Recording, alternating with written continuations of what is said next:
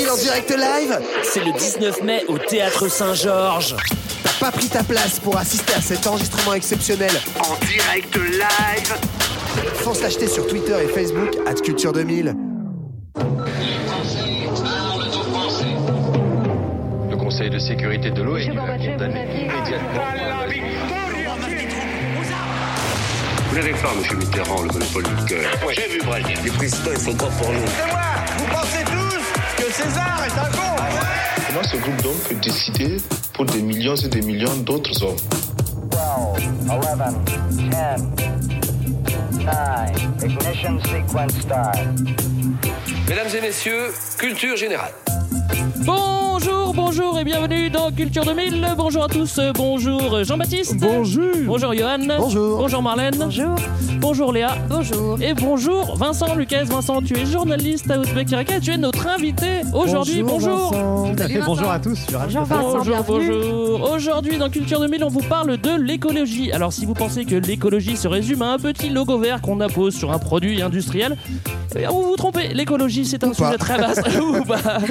C'est un sujet très vaste, donc on pourra pas vous parler de tout, mais on va essayer de vous donner quelques clés euh, pour se repérer un petit peu dans euh, ce vaste monde. Qu'est-ce que ça vous évoque l'écologie d'un mot comme ça là, Jean-Baptiste Rien du tout. T'as fait, fait, le, t'as fait la tête Bah, en du fait, rien du tout. C'est tellement, c'est tellement an- ancré en moi, si tu veux, que, que ça m'évoque plein de choses. Mais on en parlera dans l'extrait. Si, ça m'évoque mon, mon petit Fairphone. Voilà, mon, Ah, faire un c'est vrai petit que t'as un Fairphone. Ouais. Pour un téléphone qui se veut alors, le plus écologique possible, même si bien évidemment euh, un Il ne peut pas euh, l'être. ne peut pas l'être pour toutes les terres euh, rares qu'ils utilisent, des petits métaux précieux. Mais en tout cas, on peut faire des petits efforts. Déjà bien engagé, même dans l'intro. Léa, ça t'évoque quoi le mot écologie? Euh, la première fois que j'y ai pensé et que j'ai un peu compris ce que c'était, c'est quand je recyclais mon le petit carton du papier toilette. Donc ça me fait D'accord. penser à ça. Voilà, tout à fait. Les- euh, Marlène Bah moi, c'est, on n'est pas très loin de Léa. Ça me rappelle ma classe de CM2 et mon, mon premier émoi écologique, c'était papier panier.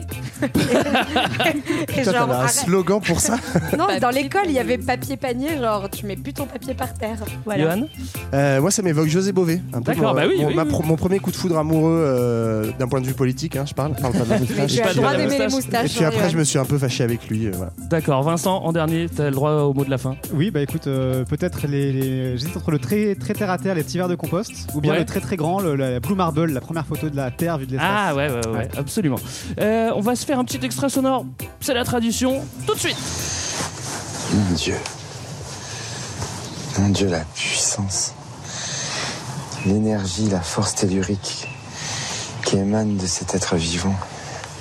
Moi, mon inspiration, je la puise pas que dans euh, cette espèce de gélatine qui- qu'on appelle un cerveau. C'est là, quoi. Tu vois ce qui vient de la terre.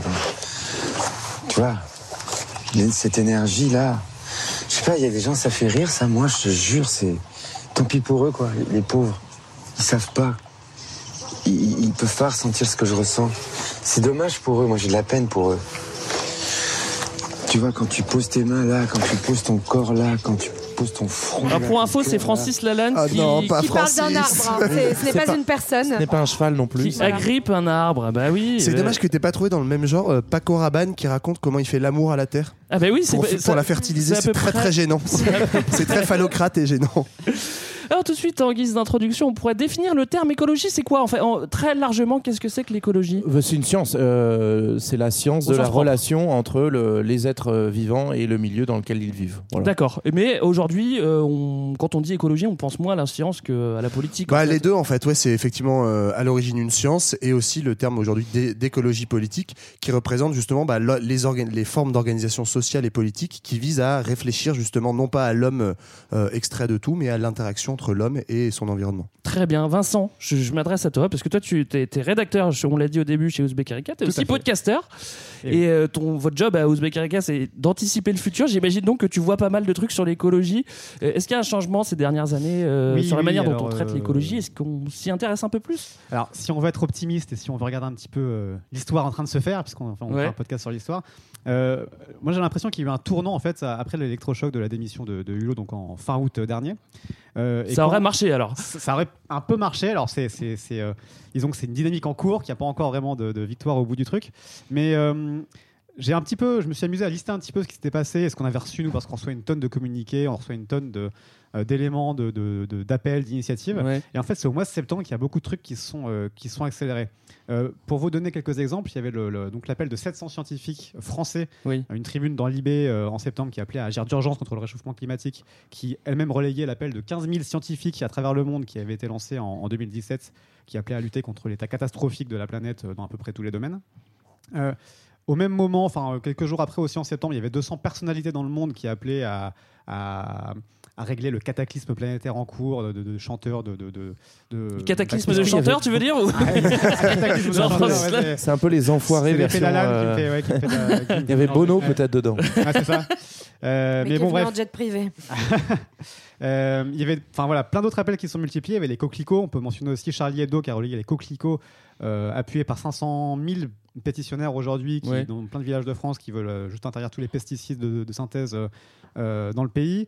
Euh, il y avait le manifeste étudiant, des, des étudiants de grandes écoles, de l'ENS, de Polytechnique, qui sont aussi euh, plus de 25 000 signatures, qui eux interpellent leurs écoles et leurs futurs employeurs pour dire encore en septembre, nous, on veut euh, vraiment qu'il y ait un, tournant radical qui soit pris pour protéger la planète.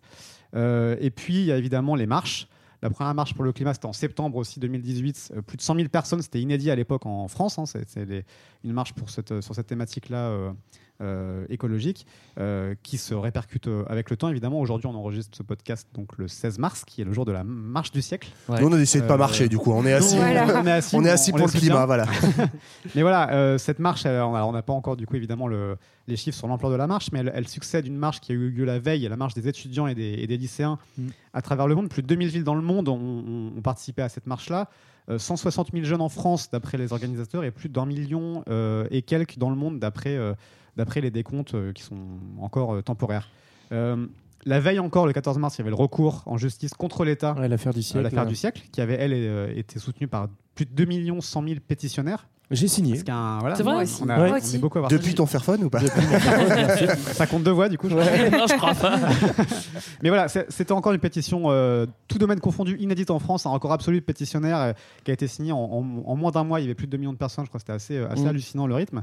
Donc il y a comme ça une espèce d'accélération qu'on ressent dans les, dans les marches, dans les appels et dans les initiatives. Nous, on- sur Uzbek Erika, on a relayé d'autres marches. Il y avait plein de trucs plus, euh, plus euh, comment dire, régional. Il y avait l'appel de la montagne, l'appel euh, pour s'encorder pour le climat, de, gens qui constatent, eux, sur le terrain, avec leurs glaciers, que ça, ça fond très très vite, qu'il y a des gros problèmes euh, environnementaux. Y a des appels aussi euh, à la désobéissance civile qui se multiplient. Il y en a eu en, en Angleterre, euh, le mouvement Extinction Rebellion qui s'est créé en octobre, qui se crée en France là en mars. Ouais. Il y a le, C'est- Ça peut être une piste, ça, Yohan, là, pour euh, tes week-ends? Ouais, bah ouais, bien sûr. C'est ça, crée une bonne ambiance en général ouais, quand euh, tu finis en garde à vue. Euh, voilà, et pour finir, il y a, il y a une- un vrai soutien de ce genre de mouvement parce qu'il y a donc un, un fort écho médiatique à tout ça, et puis des sondages qui, qui, qui donnent raison à ces mouvements, puisque Ouais. euh, alors j'avais lu 78% des Français qui voulaient que le gouvernement fasse de l'environnement une priorité. Euh, dans son action. Et un récent sondage fait pour les alors commandé par des acteurs du climat évidemment mais publié là en mars un sondage BVA euh, réalisé en janvier disait que 44% des Français étaient, pour une- alors, étaient d'accord avec la, citation suivante, euh, qu'ils voulaient marquer une rupture totale pour prendre en compte l'ampleur des enjeux à relever. Mm. Donc il y avait une forme aussi de radicalité euh, qui, se- qui n'est pas majoritaire, mais qui est quand même très très élevée. Ouais, je pense que le gouvernement a entendu, à mon avis. C'est sûr et certain. Donc c'est une note un petit peu optimiste que je voulais vous donner en début de En podcast. début, Tu fais bien après. euh. Après ça va, après, C'est ça va chier. Mais euh, je, je rattachais ça pour, euh, pour finir sur le, le- le mot que Paul Drodons donnait dans son bouquin Drodon, qui est un bouquin euh, qui a été traduit en français il n'y a pas longtemps. Tu peux préciser qui c'est peut-être euh, C'est un, militant euh, historique écologique américain euh, et qui, euh, qui a été traduit là donc euh, il y a quelques mois, j'ai plus la date exacte, mais qui avait une expression assez intéressante. Il, il disait qu'il y avait une multiplication de milliers et de milliers d'initiatives locales dans plein de pays du monde, Ouais. euh, assez euh, finalement étanches les unes aux autres, mais qu'on pouvait espérer une espèce de réveil d'un système immunitaire de la planète à travers les, les- les- les- une espèce de percolation comme ça des initiatives humaines et que l'être humain pourrait finalement, c'est tous ces trucs locaux pré- font corps et font, font unité qui pourrait y avoir un espèce de réveil et de, de, de basculement qu'une masse critique permettrait de passer à l'échelle. quoi. Eh ben, on, Donc, tout va bien. On, on On le souhaite, on. Oui, tout va bien. On va revenir. Ce serait euh, mon seul mot optimiste de la journée. on va commencer par le commencement. On va vous parler de, de l'homme. Bah oui, parce que s'il n'était pas là, bah, on parlerait même pas d'écologie. Et ça, c'est le grand 1. Man versus Wild, l'homme, un animal pas comme les autres. Alors, un animal pas comme les autres, oui, bah, parce que l'homme, euh, c'est l'espèce qui a eu le plus d'impact sur Terre. Bah, en tout cas, euh, l'homme, oui, il a, enfin, sa caractéristique par rapport à d'autres espèces, c'est qu'il vraiment, il, il s'est approprié la nature et en tout cas, il a, il a, euh, L'a dominé il a contribué à la transformer. Alors, avant de la dominer, hein, parce qu'on va dire en tout cas que cette volonté consciente de dominer, elle arrive plus tard, hein, euh, vers le, voilà, vers le 17, 19e, 17 18e ouais. siècle.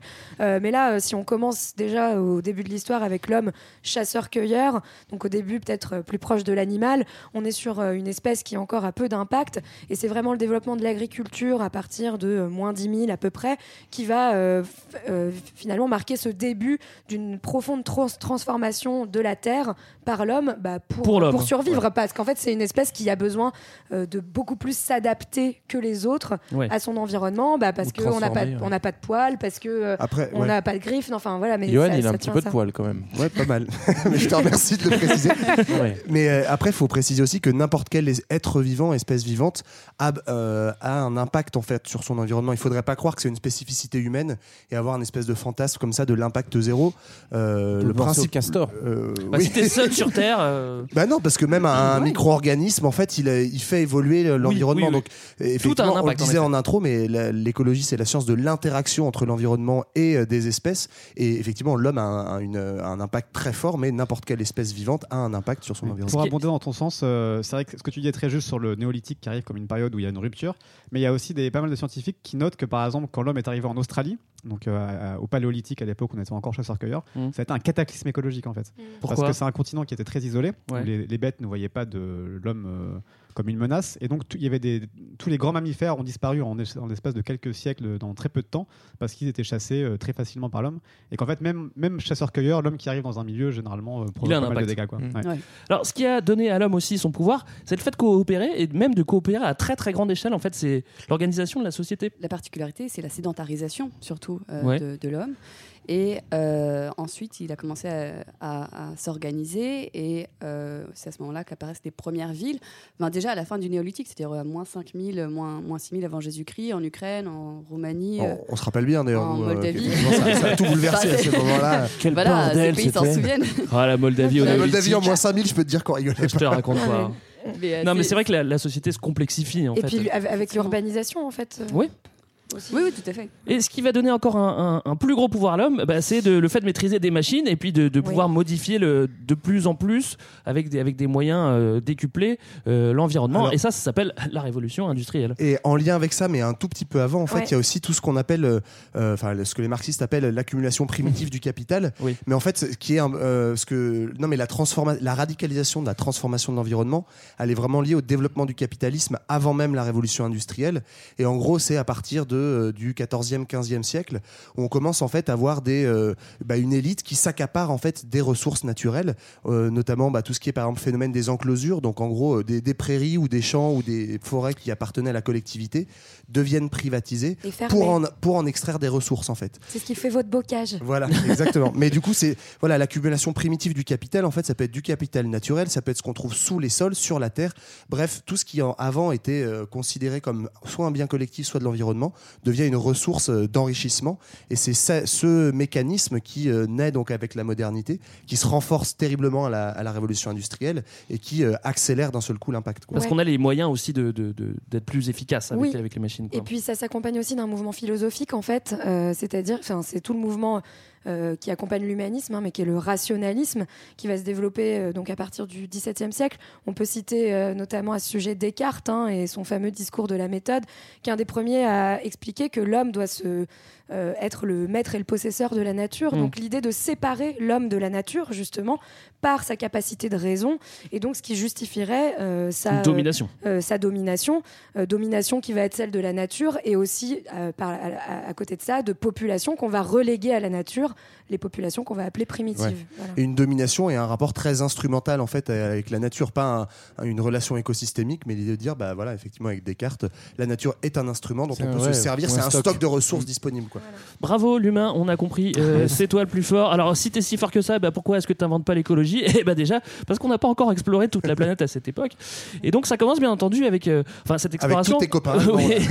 Ça commence avec, euh, avec euh, à la Renaissance, avec les grandes découvertes, et ça continue au 18e avec euh, les naturalistes, notamment un certain Humboldt qui va, euh, qui va, qui va. euh, Euh, rien à voir avec Usain Bolt, on est d'accord Rien à voir avec Usain Bolt. c'est Alexander. Il y a quelque chose à voir avec le courant de Humboldt qui il lui a donné nom. Oui. Qui c'est ce monsieur Humboldt? Je suis sûr que ça te parle, toi, Marlène. Oui, ça me parle. Allez, vas-y, c'est pour toi.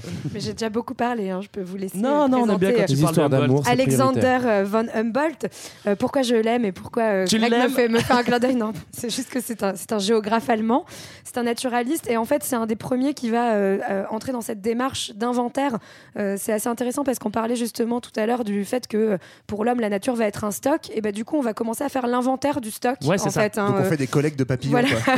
au XVIIIe siècle, et c'est le moment où en fait on passe d'une géographie de cabinet, où en fait c'est des géographes qui ne connaissent rien finalement, qui juste lisent des récits d'explorateurs pour savoir un peu à quoi ressemble la Terre et la nature. Et là on a des premiers géographes explorateurs. Humboldt en fait partie et il va donc aller en Amérique du Sud notamment et faire donc les inventaires de toutes les espèces animales, tropicales, végétales euh, pour montrer la diversité de la nature et de oui de, de la nature euh, sur Terre. Léa, est-ce que tu peux lui faire la, la petite citation de, de, de, de Humboldt qui, qui est assez caractéristique? Avec l'accent, bien sûr. hein. Oui, Ah s'il bah, te plaît. Avec plaisir. Donc l'accent allemand, prussien?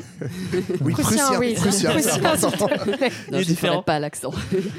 Ce, ce, gentilhomme a dit Je m'efforcerai de découvrir l'interaction des forces de la nature et les influences qu'exerce l'environnement géographique sur la vie végétale et animale. Mais par ailleurs, je voulais rajouter aussi qu'il est à l'origine de l'observation météorologique et que c'est aussi un des premiers à avoir compris que les continents s'étaient séparés avec le temps. Ouais. Enfin, il a compris plein de choses, ce mec. Et il est vraiment des, bien. ouais, et un des premiers à avoir compris que la végétation euh, bah, dépendait du climat et en fait de la température. Ouais. Ça, Ça paraît, pa- dé- ça ouais, paraît ça paraît débile débile. aujourd'hui, mais, mais avoir modelé en fait tous les, tous les modèles qu'on a sur la montagne aujourd'hui et euh, le fait qu'en fonction de l'altitude et du, et du climat, bah, vous n'avez pas la même végétation partout. Voilà. Alors, En fait, moi, je vais, je vais faire mon orientaliste ou exotiste primaire, mais en fait, moi, en, en bossant ce truc-là, à chaque fois, j'ai quand même l'impression que, en fait, on redécouvre, on réinvente l'eau tiède. Tu sais, avoir après, c'est tellement euh, déconnecté de la nature. En fait, il y a plein de sociétés primitives qui savent très bien ça sans passer par la science.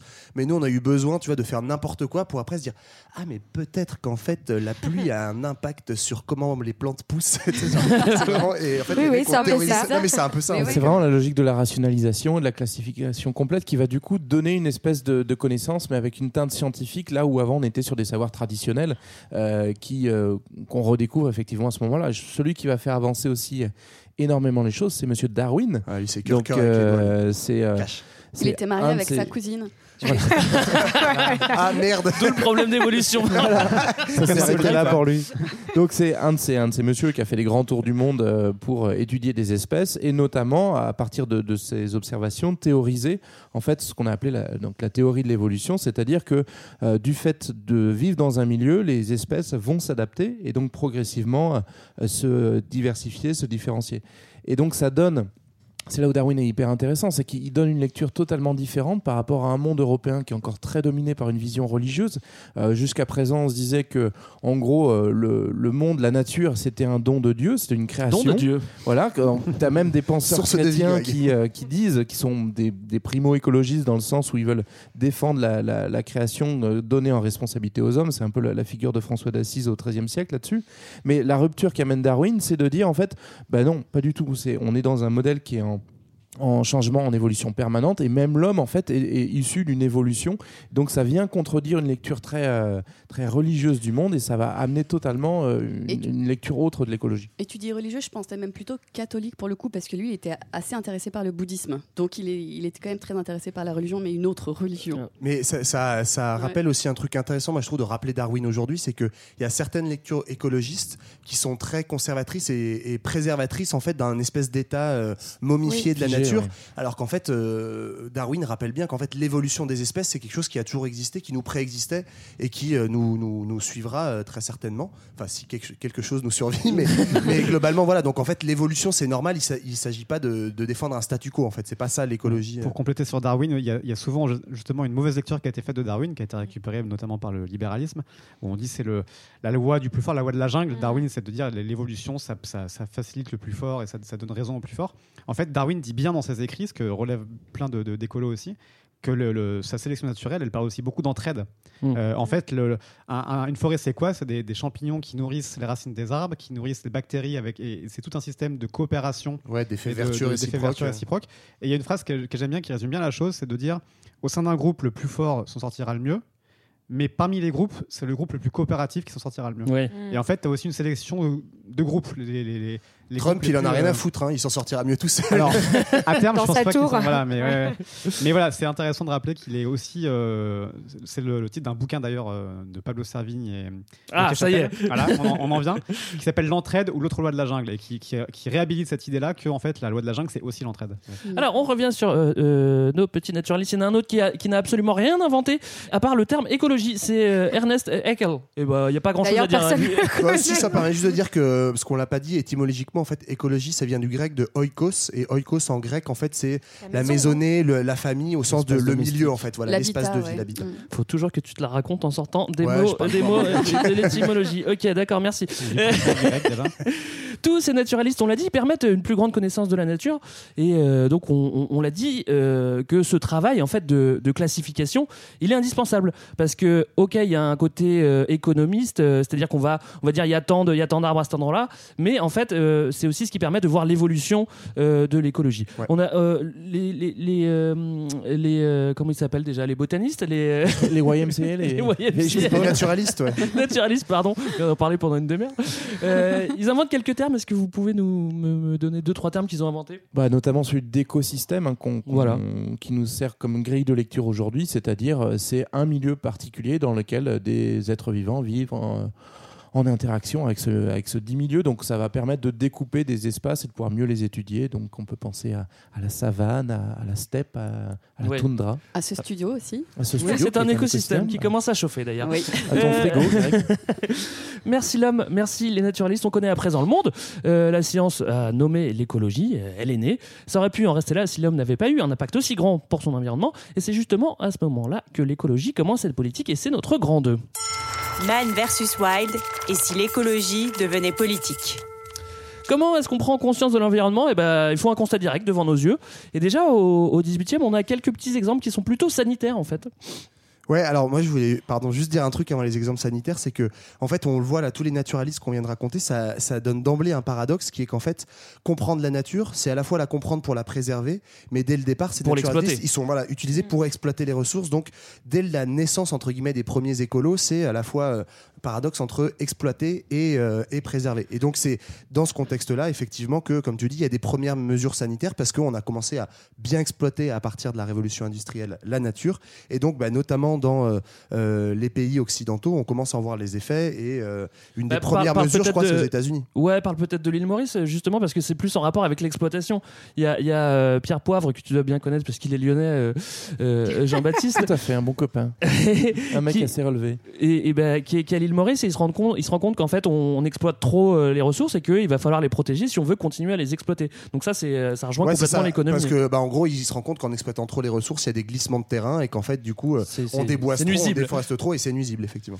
Euh, des mesures sanitaires, bah oui, c'est vrai que quand euh, il y, a des- il y a des poubelles devant, devant nos yeux, bah, on se dit, bah putain, en fait, c'est, c'est crados, ça pue, euh, il faut peut-être les bouger. Et il y en a un qui, euh, qui voit ça en 39, et bah c'est Benjamin Franklin. Et... Pas en 1900. hein. Oui, 1700. oui, bah, attends, je parle tout le temps de Évidemment. 1700. Mais ça, en fait, ça voir aussi euh, Franklin, où ouais. c'est des politiques sanitaires qui sont pas uniquement écologiques, mais euh, pour le coup, euh, bah, sanitaires au sens de santé, parce que en fait, on se rend compte que bah, euh, le traitement des déchets, etc., ça a un impact sur la santé de l'homme. Comme aujourd'hui, on est toujours courir, sur, ouais. sur les effets de l'industrie. C'est les, premiers réflexes qui vont nourrir un fort courant hygiéniste tout au long du 19e siècle, où du coup, on va essayer de traiter les villes, pas par souci de la nature, mais avant tout par souci de- des- des- des habitants qui y vivent, en, en essayant de d'évacuer tout ce qui peut être néfaste. Bah, la peste santé. a tué pas mal de gens, donc on se dit que ce serait bien que ça recommence pas. Quoi. Au, au 19e, on a un monsieur qui, euh, qui est, dont on a déjà parlé dans, notre- dans notre épisode sur Gandhi Oui. et qui s'appelle Thoreau. Thoreau. Thoreau. non, mais ce qui est intéressant en tout cas, c'est qu'au 19e, on va avoir les premières euh, politiques de préservation justement de l'environnement. Donc, Johan, c'est ce qu'il expliquait, hein, qu'on était vraiment dans un paradoxe en- entre exploitation et, et préservation.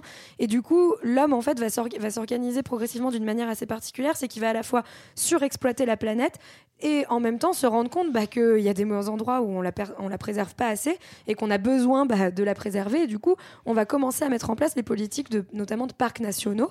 Donc, c'est-à-dire qu'on qu'on met en place des zones particulières pour, euh, enfin, où en fait on met la nature sous cloche. C'est vraiment Ouais. ça Oui, le, c'est- le C'est concept. le mot même de réserve en fait. de ça, rés- ça voilà. veut tout dire. c'est- Tu, tu mets ça pour plus tard, quoi. C'est le, c'est le cas où c'est le goûter. Voilà, donc il y a, donc il y a cette, y a, en fait, il y a cette idée, il y a, il y a deux, deux comment dire, philosophies qui vont s'opposer. Celle de mettre la nature sous cloche, mais à côté de ça, on fait un peu ce qu'on veut euh, à côté. On bétonne, on- Voilà. Et à côté, celle Enfin, de Sorrow, donc euh, je reviens à lui. Ah bah oui, j'ai cru que tu m'avais zappé avec non, non, Soro. non. Et, et- et en fait, justement, de quelqu'un qui dit bah non, c'est en fait l'homme n'est pas séparé de la nature et en fait il faut qu'on retourne vers euh, une manière de vivre avec la nature et dans la nature euh, et sans euh, sans s'en séparer complètement dans nos modes de vie. Et Voilà. là, là, il y, a- il y a un autre euh, paradoxe que moi que je trouve très intéressant autour de Sorrow parce que c'est un peu l'ancêtre en gros euh, des, des hippies quoi, l'idée Ouais, de ouais, voilà retour à la nature. des- Mais qu'en fait, ça s'inscrit aussi au 19e siècle dans un courant romantique qui est très ambivalent parce qu'en fait, chez les romantiques, as une, ça peut avoir une lecture très progressiste comme l'a fait Soro parce que c'est une idée d'égalité sociale, de respect de l'environnement, etc.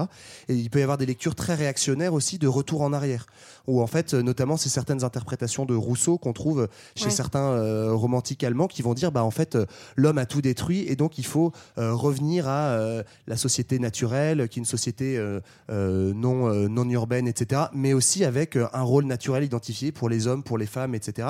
Et on voit si on tire le fil jusqu'où ça peut aller en termes d'idées bien bien réac. Donc en fait, ce, romantisme là, il est euh, il est assez ambivalent. En fait. Oui, oui. Euh, on continue au début du 20e, notre euh, impact sur l'environnement il est de plus en plus grand, donc les catastrophes vont devenir de plus en plus grandes. Et puis si les ces catastrophes sont plus grandes, bah, il y a plus de monde qui s'en rend compte. C'est un mal pour un bien, mais au moins on s'en rend compte. On peut commencer par un phénomène assez impressionnant euh, qui s'appelle le, le Dust Bowl. Le Dust Bowl, oui, ça veut dire bassin de poussière. Et en fait, Ça porte bien son nom, ouais. n'est-ce pas Et c'est super impressionnant. hein. N'hésitez pas à regarder des, des N'hésitez vidéos pas à en faire un chez photos. c'est en fait un, un- un immense nuage euh, tout noir qui s'abat sur vous, qui fait, euh, je sais pas combien, des dizaines et des dizaines de mètres de hauteur Mm. et euh, qui arrive très très vite. En tout cas, voilà, juste pour expliquer un peu ce que c'est, là on est dans les années 30 aux États-Unis et euh, c'est au niveau de la Corn Belt, qui est une grande région du centre des États-Unis où on, on transforme à ce moment-là des, des prairies en champs de maïs. Et il y a beaucoup, beaucoup de personnes qui migrent euh, là-bas, euh, qui, qui sont assez pauvres et qui décident euh, d'exploiter euh, la terre. Mais en fait, on fait du surlabourage et au bout d'un moment, érosion. C'est un peu le. Avec sécheresse de en plus, Ouais, la sécheresse, moindre sécheresse dans les années ça. 30, etc. Euh, et euh, à ce moment-là, arrivent ces dust balls immenses euh, qui détruisent tout et donc on peut plus- absolument On peut plus rien faire, euh, faire, cultiver, etc. On trouve en fait, un écho à ça dans le film euh, Interstellar, si vous l'avez Oui, vu? Ah oui, oui, oui, Ouais. c'est ça. Et dans les raisins de la colère. Ouais, c'est ça, c'est aussi les raisins de la colère Chacun ses références. c'est le film, Non, non, c'est le, oui. film préféré ils reprennent, Ouais. ce truc, ils reprennent ce truc de- du ouais. Non, mais en tout cas, ce qui est intéressant, c'est qu'encore une fois, c'est le, donc c'est les débuts de la- de l'agriculture intensive à ce moment-là, euh, dont on voit déjà les conséquences. Parce que là, moi, j'ai l'impression que souvent, bah, on, se rend compte maintenant, genre, ah bah oui, en fait, la transformation alimentaire, l'agriculture inten- intensive, bah, ah oui, ça En fait, fait, du mal à la planète, mais, mais ça fait 100 Ouais, ans qu'on le sait. voilà. Enfin, c'est pas un truc nouveau. Et en plus, ce truc arrive, enfin, ce phénomène arrive à un moment de forte migration vers, vers l'ouest euh, de population. Ouais. Et on voit en, À cause en de fait- la crise aussi, En hein. fait, on- on- c'est un peu les premiers réf- réfugiés climatiques aussi. Oui. Enfin, Il y a des millions de personnes qui ont souffert ouais, de, de ce, de ce finalement. Et ce qui est assez amusant aussi, c'est que c'est, euh, on a des images en fait de ce Dust Bowl quand vous cherchez un peu. Ouais, c'est le début de la photo. Ouais, euh, c'est le début de la photo. C'est le début du. En fait, c'est presque, c'est presque le premier reportage, euh, le premier reportage euh, écolo. C'est c'est au Dust Bowl quoi. Donc Et moi, il ouais, y, a- il y a un truc que je trouve intéressant sur le Dust Bowl, mais on pourrait trouver d'autres exemples comme ça. Il y avait notamment des grandes périodes de famine euh, à la toute fin du 19e, donc quelques décennies avant en Inde.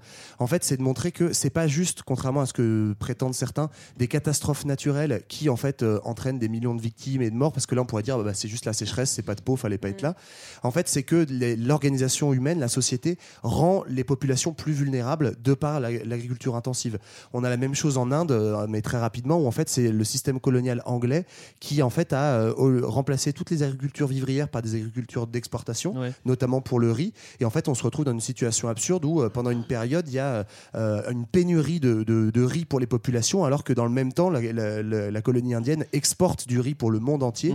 Et donc en fait, le Dust Bowl, c'est la même chose. On rend des populations vulnérables, dépendantes de ressources pour une économie intensive. Et en fait, bah, au moindre, moindre fléau climatique, paf, euh, Ça fait des, ça fait énormément de victimes. quoi. Alors, je- encore une petite menace. euh, moi, il y en a une qui est Ah. très symbolique. Je, je l'aime bien parce qu'elle a un nom euh, qui De fait méchant. bien flipper. Vincent, est-ce que tu veux nous parler du Killer Smug?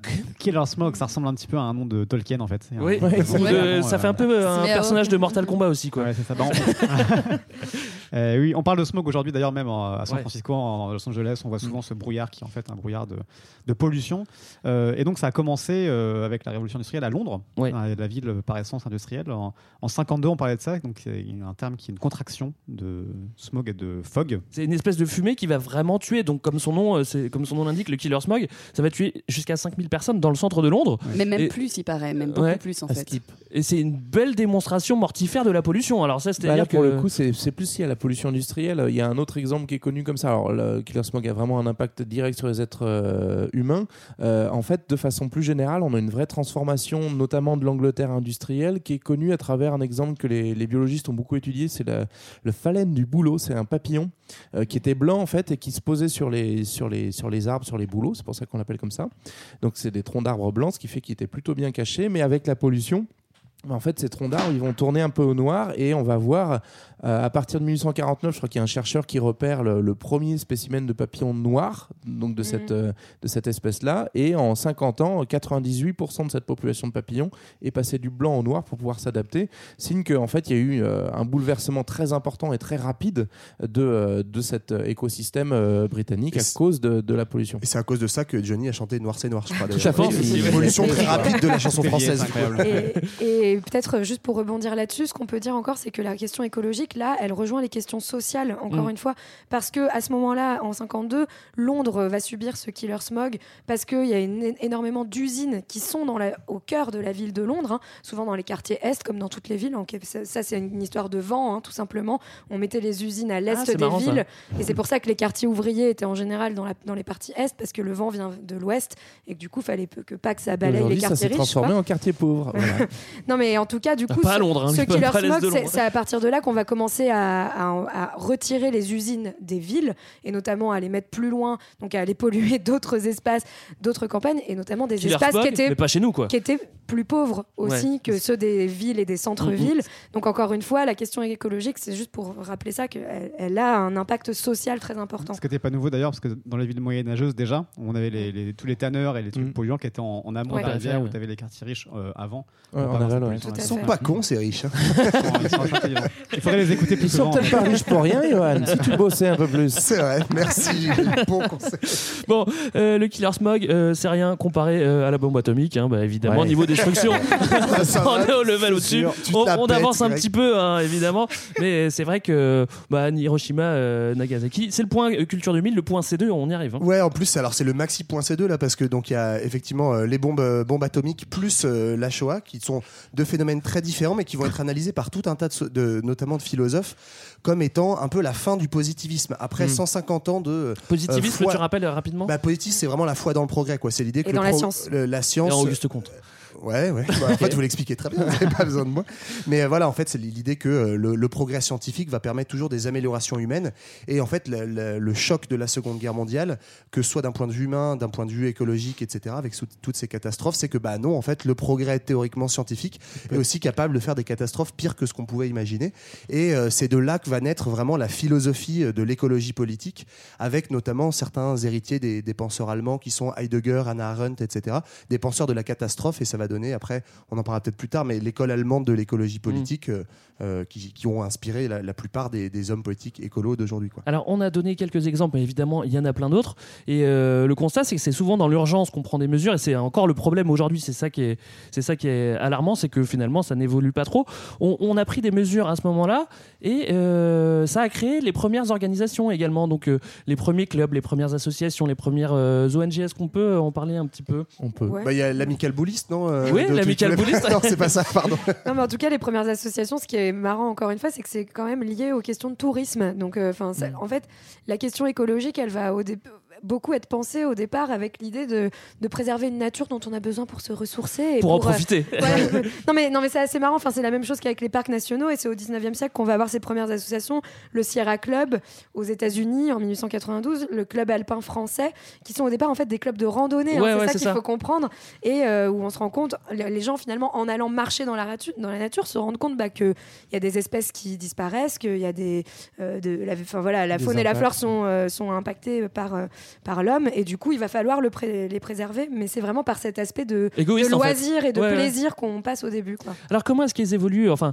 euh, c'est comment est-ce que euh, ces petits clubs et ONG évoluent euh, Alors c'est sûr que le club alpin français c'est pas vraiment le meilleur exemple, mais après il y a d'autres ONG de protection de la nature qui euh, qui grandissent et elles vont avoir un impact plus important, elles vont jouer un rôle plus politique. Qu'est-ce qui se passe Bah, en pour fait, dans, dans la deuxième moitié du XXe siècle, tu as aussi une espèce de mondialisation politique avec l'apparition de, de lieux de gouvernance. Alors, même s'ils n'ont pas un pouvoir effectif, on peut penser à l'ONU, par exemple, à toutes les agences onusiennes, qui vont permettre de porter des questions à une échelle internationale, mondiale, de façon beaucoup plus forte. Alors, tu avais déjà des congrès internationaux euh, dès, dès le 19e siècle, Oui. mais avec le 20e siècle, tu vas permettre euh, l'existence d'organisations euh, internationales. Euh, donc, par exemple, en 1948, on a l'Union internationale pour la conservation de la nature qui est créée. Euh, on Mais peut c'est- penser- Un quoi, truc qui a vraiment le- été utile, hein, qui a sauvé la planète. Ouais. Mais c'est quoi créé par la vocation de ces ONG C'est justement en gros, c'est ce qu'on appellerait aujourd'hui faire du plaidoyer, c'est-à-dire inciter euh, les, les sociétés et leurs décideurs de, à prendre des mesures protect- protectionnistes vis-à-vis de la nature euh, pour garantir sa survie dans le temps. D'accord.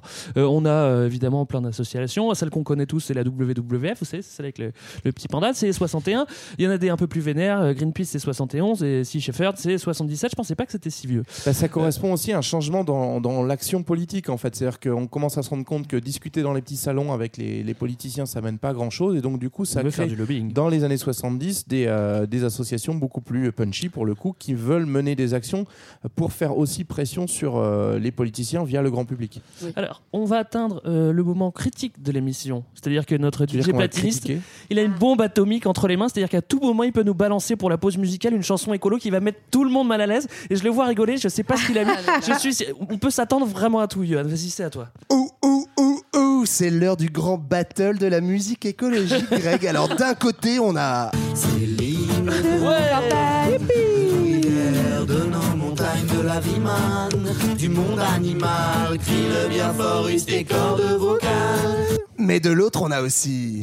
Moi je suis amoureux de Paname. Eh oui. Du béton et du macadam. Sous les pavés, ouais, c'est la plage. Bon, bah, moi, clairement, j'ai fait mon choix. hein. Je suis désolé, ça ne donne pas envie d'être très écolo. Je penserais plutôt pour le deuxième, le deuxième titre. Mais alors, Renaud. du coup, pour mettre tout le monde d'accord, on va plutôt profiter de cette petite pause musicale pour donner la parole à nos cousins les bonobos.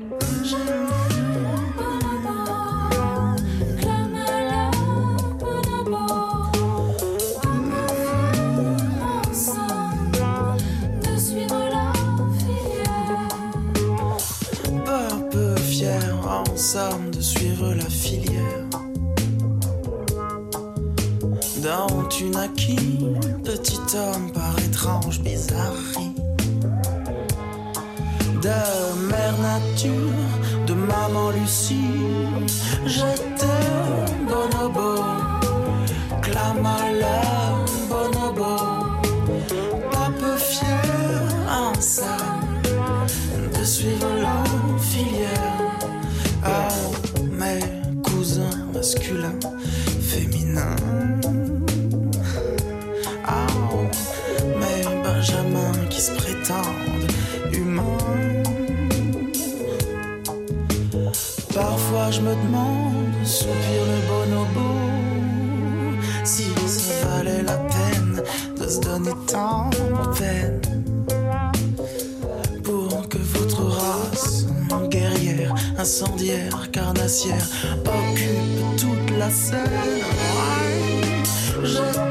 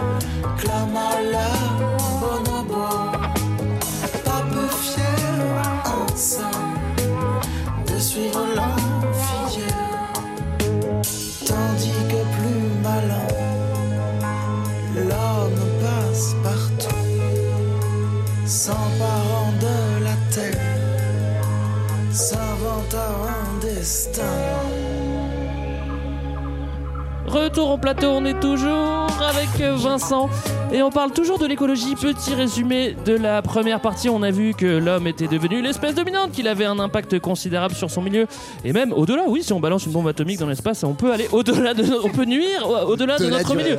C'est faisable. Nuisance sans frontières. Nuisance sans frontières. D'ailleurs, les, les débris spatiaux sont un vrai problème. Oui, c'est vrai. C'est déjà une poubelle. pollution de l'espace, ouais. tout à fait. Absolument. Euh, on a vu que l'écologie scientifique était née avec les naturalistes et, et qui ont décrit et classifié tout le vivant. On a vu comment l'homme avait bien commencé à déglinguer la planète et que les effets se faisaient déjà un petit peu trop sentir au début du 20e. Cette urgence a poussé à l'action, c'est pas plus mal, et on a vu que les mouvements écologiques euh, commençaient à se former. On va faire à présent un petit focus euh, sur l'écologie politique en France et on va commencer autour de 1968. Euh, ben ouais, 68, c'est évidemment, c'est, euh, on a fait un petit épisode là-dessus, la révolte étudiante et ouvrière, mais c'est aussi période fin des années 60, début des années 70, L'année érotique. où la, de l'année érotique et de la des prises de conscience écologique, en tout cas le début des combats écologiques militants et donc plus uniquement euh, des ONG ou des instances internationales. C'est ce qu'on a appelé aussi, euh, à tort ou à raison, mais la période des nouveaux mouvements sociaux où en gros, dans les sociétés dites industrielles, on commence à avoir des combats militants qui sont autres que pour euh, des combats d'amélioration des modes de vie, mais donc de défense de l'environnement, euh, d'égalité homme-femme, etc., etc. Notamment, tu as en 67 la première marée noire, l'invention même du terme marée noire, qui, parce que t'as- c'est un, navire, euh, ouais, un navire euh, américain, je crois, qui s'échoue euh, dans la Manche et donc qui va libérer une partie de sa cargaison. Et donc, euh, c'est un journaliste de Brest, euh, je crois, qui forge cette expression, euh, qui va permettre de, de commencer à, bah, en fait, à, à cataloguer un nouveau type de, de- de péril qui est très visible et qui va beaucoup frapper les gens. Il y a, euh, ensuite, les, les catastrophes euh, vont se multiplier sur, sur la mer, tout simplement parce que le trafic maritime euh, explose. Et donc, il y a notamment le, en 1978 euh, la Moco Cadiz, donc, qui est vraiment Oui. le, la marée noire emblématique. C'est un super tanker qui va s'échouer au large du, du Finistère. Euh, et ça va fortement contribuer à mobiliser les, les populations parce que là, concrètement, on voit un impact euh, réel, visible, et donc qui va amener à des luttes politiques euh, locales, mais euh, qui vont vite trouver des échos. le, le grand, le grand nouveau phénomène, en fait, c'est qu'on peut aussi pressentir un danger écologique, et c'est pour ça qu'il y a des, euh, c'est pour ça qu'il y a des manifestations, et c'est pour ça qu'on peut euh, s'opposer à, à des projets, euh, à des projets par, par euh, conscience écologique, en fait. Bah, tu, oui, il y a le Larzac notamment. Ouais. On peut parler. Euh, Il y avait la Vanoise, c'est c'est marrant Juste parce que dans avant, tout, le- c'était, ils étaient, euh, c'est des manifestations contre une station de ski qui veut, qui veut s'installer. Puis il y a aussi le nucléaire qui est, euh, vraiment, euh, euh, hein, qui est Bah vraiment oui, quoi Qui est vraiment quoi Qui est vraiment là. On est en plein. Pas bien. En fait, on est en plein dans les années 60, donc c'est la France de De Gaulle, hein, la grande France, celle qu'on regrette. Donc, c'est-à-dire euh, développement à fond du nucléaire pour euh, donner une indépendance énergétique à la France, mais aussi c'est l'ère du, du tourisme de masse avec euh, les, donc les grands plans d'aménagement euh, du territoire, euh, euh, par exemple avec le, le plan montagne pour euh, faire en sorte que le, le tourisme euh, euh, d'hiver soit accessible au plus grand nombre. Donc, on va bétonner la montagne comme il faut, on va aussi bétonner euh, tout le- la côte du Languedoc ou euh, la côte aquitaine. Et donc, du coup, en réaction, en fait, bah, il- tu, tu vas avoir des mouvements assez forts euh, organisés. Le Larzac qu'on évoquait, c'est euh, bah, pour le coup, euh, Johan, c'est là où est né ton, Ton pote, José, ton, ton amour. amoureux. Enfin, il n'est pas né là-bas, mais il a, il En a tout cas, grandi c'est- là-bas, politiquement. Politiquement, il est né là-bas. C'est une, une réaction de, donc notamment avant tout des, des paysans du Larzac qui euh, se- s'organisent pour lutter contre l'extension d'une base militaire, euh, je crois, euh, avec des pistes d'aviation, je crois, des choses comme ça. Ouais, ouais, c'est Ouais. une base militaire, c'est ça, sur des terrains agricoles en fait. Ouais. Il y a un apprentissage politique qui est fait là-bas, c'est assez marrant, Oui. parce que ce que disent les militants, c'est que c'est à la base des, des- des paysans de droite catholique qui s'opposent pour des raisons très conservatrices à la, la perte de leurs terres. Ouais. Et ils sont rejoints par tous les 68 arts, euh, plein, plein d'idées anticapitalistes. Qui Tous les mecs de l'IP, notamment qui arrivent, euh, l'usine ouais. autogérée. euh. Et en fait, ils apprennent à se connaître Ah et ils apprennent à, à ensemble s'aimer. réinventer Ouais. un espèce de Mais, c'est à bien, que tu, s'aimer, ouais. c'est bien que tu Ouais. le rappelles parce que ça montre encore une fois toute l'ambivalence de, des premiers enfin, combats Mm. écologiques de cette Ouais. période-là où euh, c'est pas forcément dit que ce soit de l'écologie politique de gauche, quoi, pour le dire très C'est clairement. un grand débat en fait de savoir. il y avait deux courants quoi. Et le courant, ça ne va pas être politique, ça va être vraiment apolitique pour que tous les partis s'en emparent. Et le courant qui voulait s'im- s'imposer sur la scène politique. Non, et c'est ça qui est marrant. Enfin, quand tu parlais des marées noires et du moment où on s'empare justement de, de, l'écologie en, en politique, c'est qu'en fait, au début, on s'en empare très ponctuellement. On va dire, bah, ah, la marée noire, c'est pas bien. On voit nos plages qui sont euh, pleines de pétrole, les oiseaux qui meurent, etc.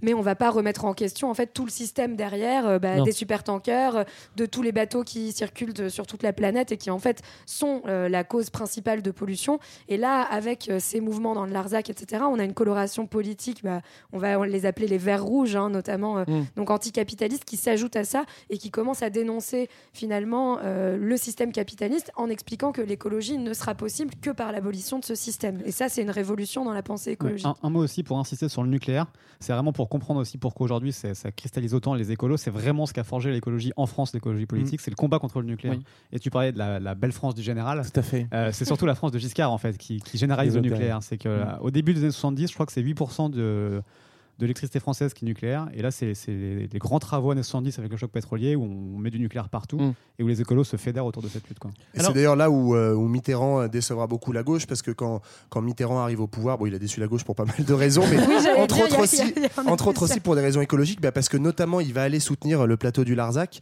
et donc quand il va être élu, on va, ah, ça va naître, faire naître un espoir chez les écolos qui vont se rendre compte en fait qu'il va poursuivre cette politique du tout nucléaire euh, très Alors, il largement. a, pour le coup, il abandonne le Larzac, il a- il- mais euh, le problème, c'est. Il c'est leur donne tout, je crois. Non, mais les gens sont contents, mais après, le problème, c'est le nucléaire. Mais ce qui est assez marrant, d'ailleurs, tu pointes le fait que donc Giscard développe effectivement activement le nucléaire, et en parallèle, il est obligé de lâcher un peu du lest euh, sur, euh, sur pas mal de, revendications écologistes. Alors, avant, avant l'arrivée de Giscard, déjà sous Pompidou, on va créer un ministère de l'environnement. Ça, c'est dingue. Histoire de dire que c'est géré. Euh, bon, ça, c'est fait. non, mais pour le coup, on ne peut pas faire plus, plus politique que d'avoir un ministère de, l'environnement. Oui, c'est vraiment, de l'affichage parce que l'opposé de ce que tu disais. Euh, c'est 0,1 1,1% du budget de l'État. C'est un ministère qui a, a aucune capacité d'action et surtout il n'y a pas une volonté politique derrière d'aller sur les causes en fait des dommages euh, écologiques comme comme le disait Marlène.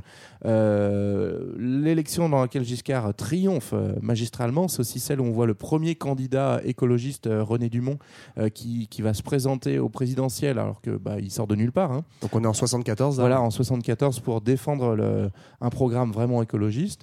Et, Et donc puis- et Giscard va surfer en un fait, peu hein. sur, ouais, et Giscard va un peu surfer sur cette vague-là euh, à son arrivée au pouvoir. Et René, pardon, tu voulais finir Ouais, bah, J'ai fini, je m'en vais. Bonne fin de journée. Tu voulais nous parler de René? Oui, je voulais parler de René parce que j'ai regardé cette petite euh, vidéo euh, euh, Avec sur le verre d'eau, oui, où il prend un verre d'eau, il regarde la caméra et il dit "Je bois devant vous un verre d'eau précieuse. Avant la fin du siècle, elle viendra à manquer." Et ça m'a vraiment beaucoup ému. Mais il a, il a, alors, pour le coup, heureusement, il, il avait pas raison parce que c'était au 20e et on est, on est au 21e. On est Ouais, bah, franchement, il y a des endroits où ça manque. Ah oui, il y a des endroits où ça manque, mais, tout ça, euh, Palestine, oui, enfin, bon, je Mais pas ça dans ta salle de bain, Greg. C'est vrai que ta Ah baignoire pas- de 400 litres, t'es peinard. Ah non, Non, je fais très attention. euh, effectivement, sous Giscard, il y a, il y a pas mal de, de lois quand même euh, qui sont mises en place. Euh, je parlerai de la, par exemple de la loi de 75 sur les déchets, qui est, qui est la première qui organise la collecte et le traitement des déchets en France. Et euh, Avant, on les mettait dans la rue, là, comme ça. voilà. Mais elle instaure aussi le principe fondateur de, de pollueur-payeur. Et, Ouais. euh, voilà. A jamais vraiment. toujours un vraiment- principe, mais bon, C'est c'est un voilà, C'est important les principes. C'est bien, c'est bien d'avoir des principes. Euh, Est-ce qu'on pourrait avoir un, un parti, euh, un parti politique, s'il vous plaît, maintenant? Je sais pas, il faut, il faut quelque Pas chose. là. j'ai- Un parti vert? Non, ça n'existe pas? Vert, vert, hmm. Si, si, ça existe. Bah, en fait, le Parti vert, le truc, personne veut trop en parler parce que, parce que bon, le Parti vert, il a jamais été euh, flamboyant en France. Ah, c'est pas pour ça qu'il faut pas en parler. Bref, non, mais enfin, en- juste, en fait, on retombe sur ce problème, ce- sur ce problème politique justement. Et enfin, c'est ce dont parlait Vincent au début, c'est qu'on ne sait pas trop quoi faire de cette question écologique. Est-ce que justement, on la lie de manière systémique à plein d'autres questions, aux questions sociales, aux questions économiques, ou est-ce que justement, c'est un truc un peu en plus de tout ce qu'on fait en politique, dont tout le monde doit s'emparer Mm. Et donc, euh, en fait, ce, ce parti, va, il, va décider progressivement, mais au début, on ne sait pas trop. En tout cas, il est créé dans les années 80. C'est au début un tout petit parti et une des premières fois qu'on le voit réellement avoir euh, va dire plus de poids en politique, enfin, où il gagne en visibilité, c'est en 1997 dans le gouvernement de la gauche plurielle de, de Le- de Lionel Jospin, mais où là en fait on a un parti vert qui prend un tournant libéral euh, complètement assumé et qui du coup euh, bah, va rester sur une politique écologiste plutôt de, de pansement en fait quoi. de-. Ce qui, bah, ce qui a déjà été voilà. pour eux un tournant à la base de gauche, parce qu'en fait, c'est- quand Dominique Voynet devient candidate euh, à la présidentielle, elle, elle s'allie au PS. Euh, et prend le contre-pied de, la- des- de la fin des années 80 où c'était euh, Vechter qui était candidat pour les écolos et qui lui était dans une logique ni, ni, droite ni gauche. Mm. Et déjà c'est l'aile gauche du, des Verts qui se dit ok on va Ouais. s'allier au PS et on, on va entrer dans le gouvernement Jo- le- Jospin. C'est dire qu'il y avait du boulot.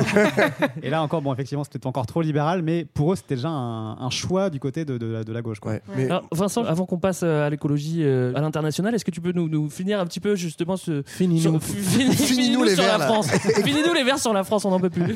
Euh, oui, pour en revenir peut-être à la situation euh, actuelle, après, c'est, on voit que les Verts, du coup, ils hésitent un petit peu entre s'allier avec la gauche, ne pas s'y aller avec la gauche. Il y y a un bouquin récent qui est sorti, d'un, écrit par un, un confrère, un journaliste qui s'appelle Arthur Nazaret, Mmh.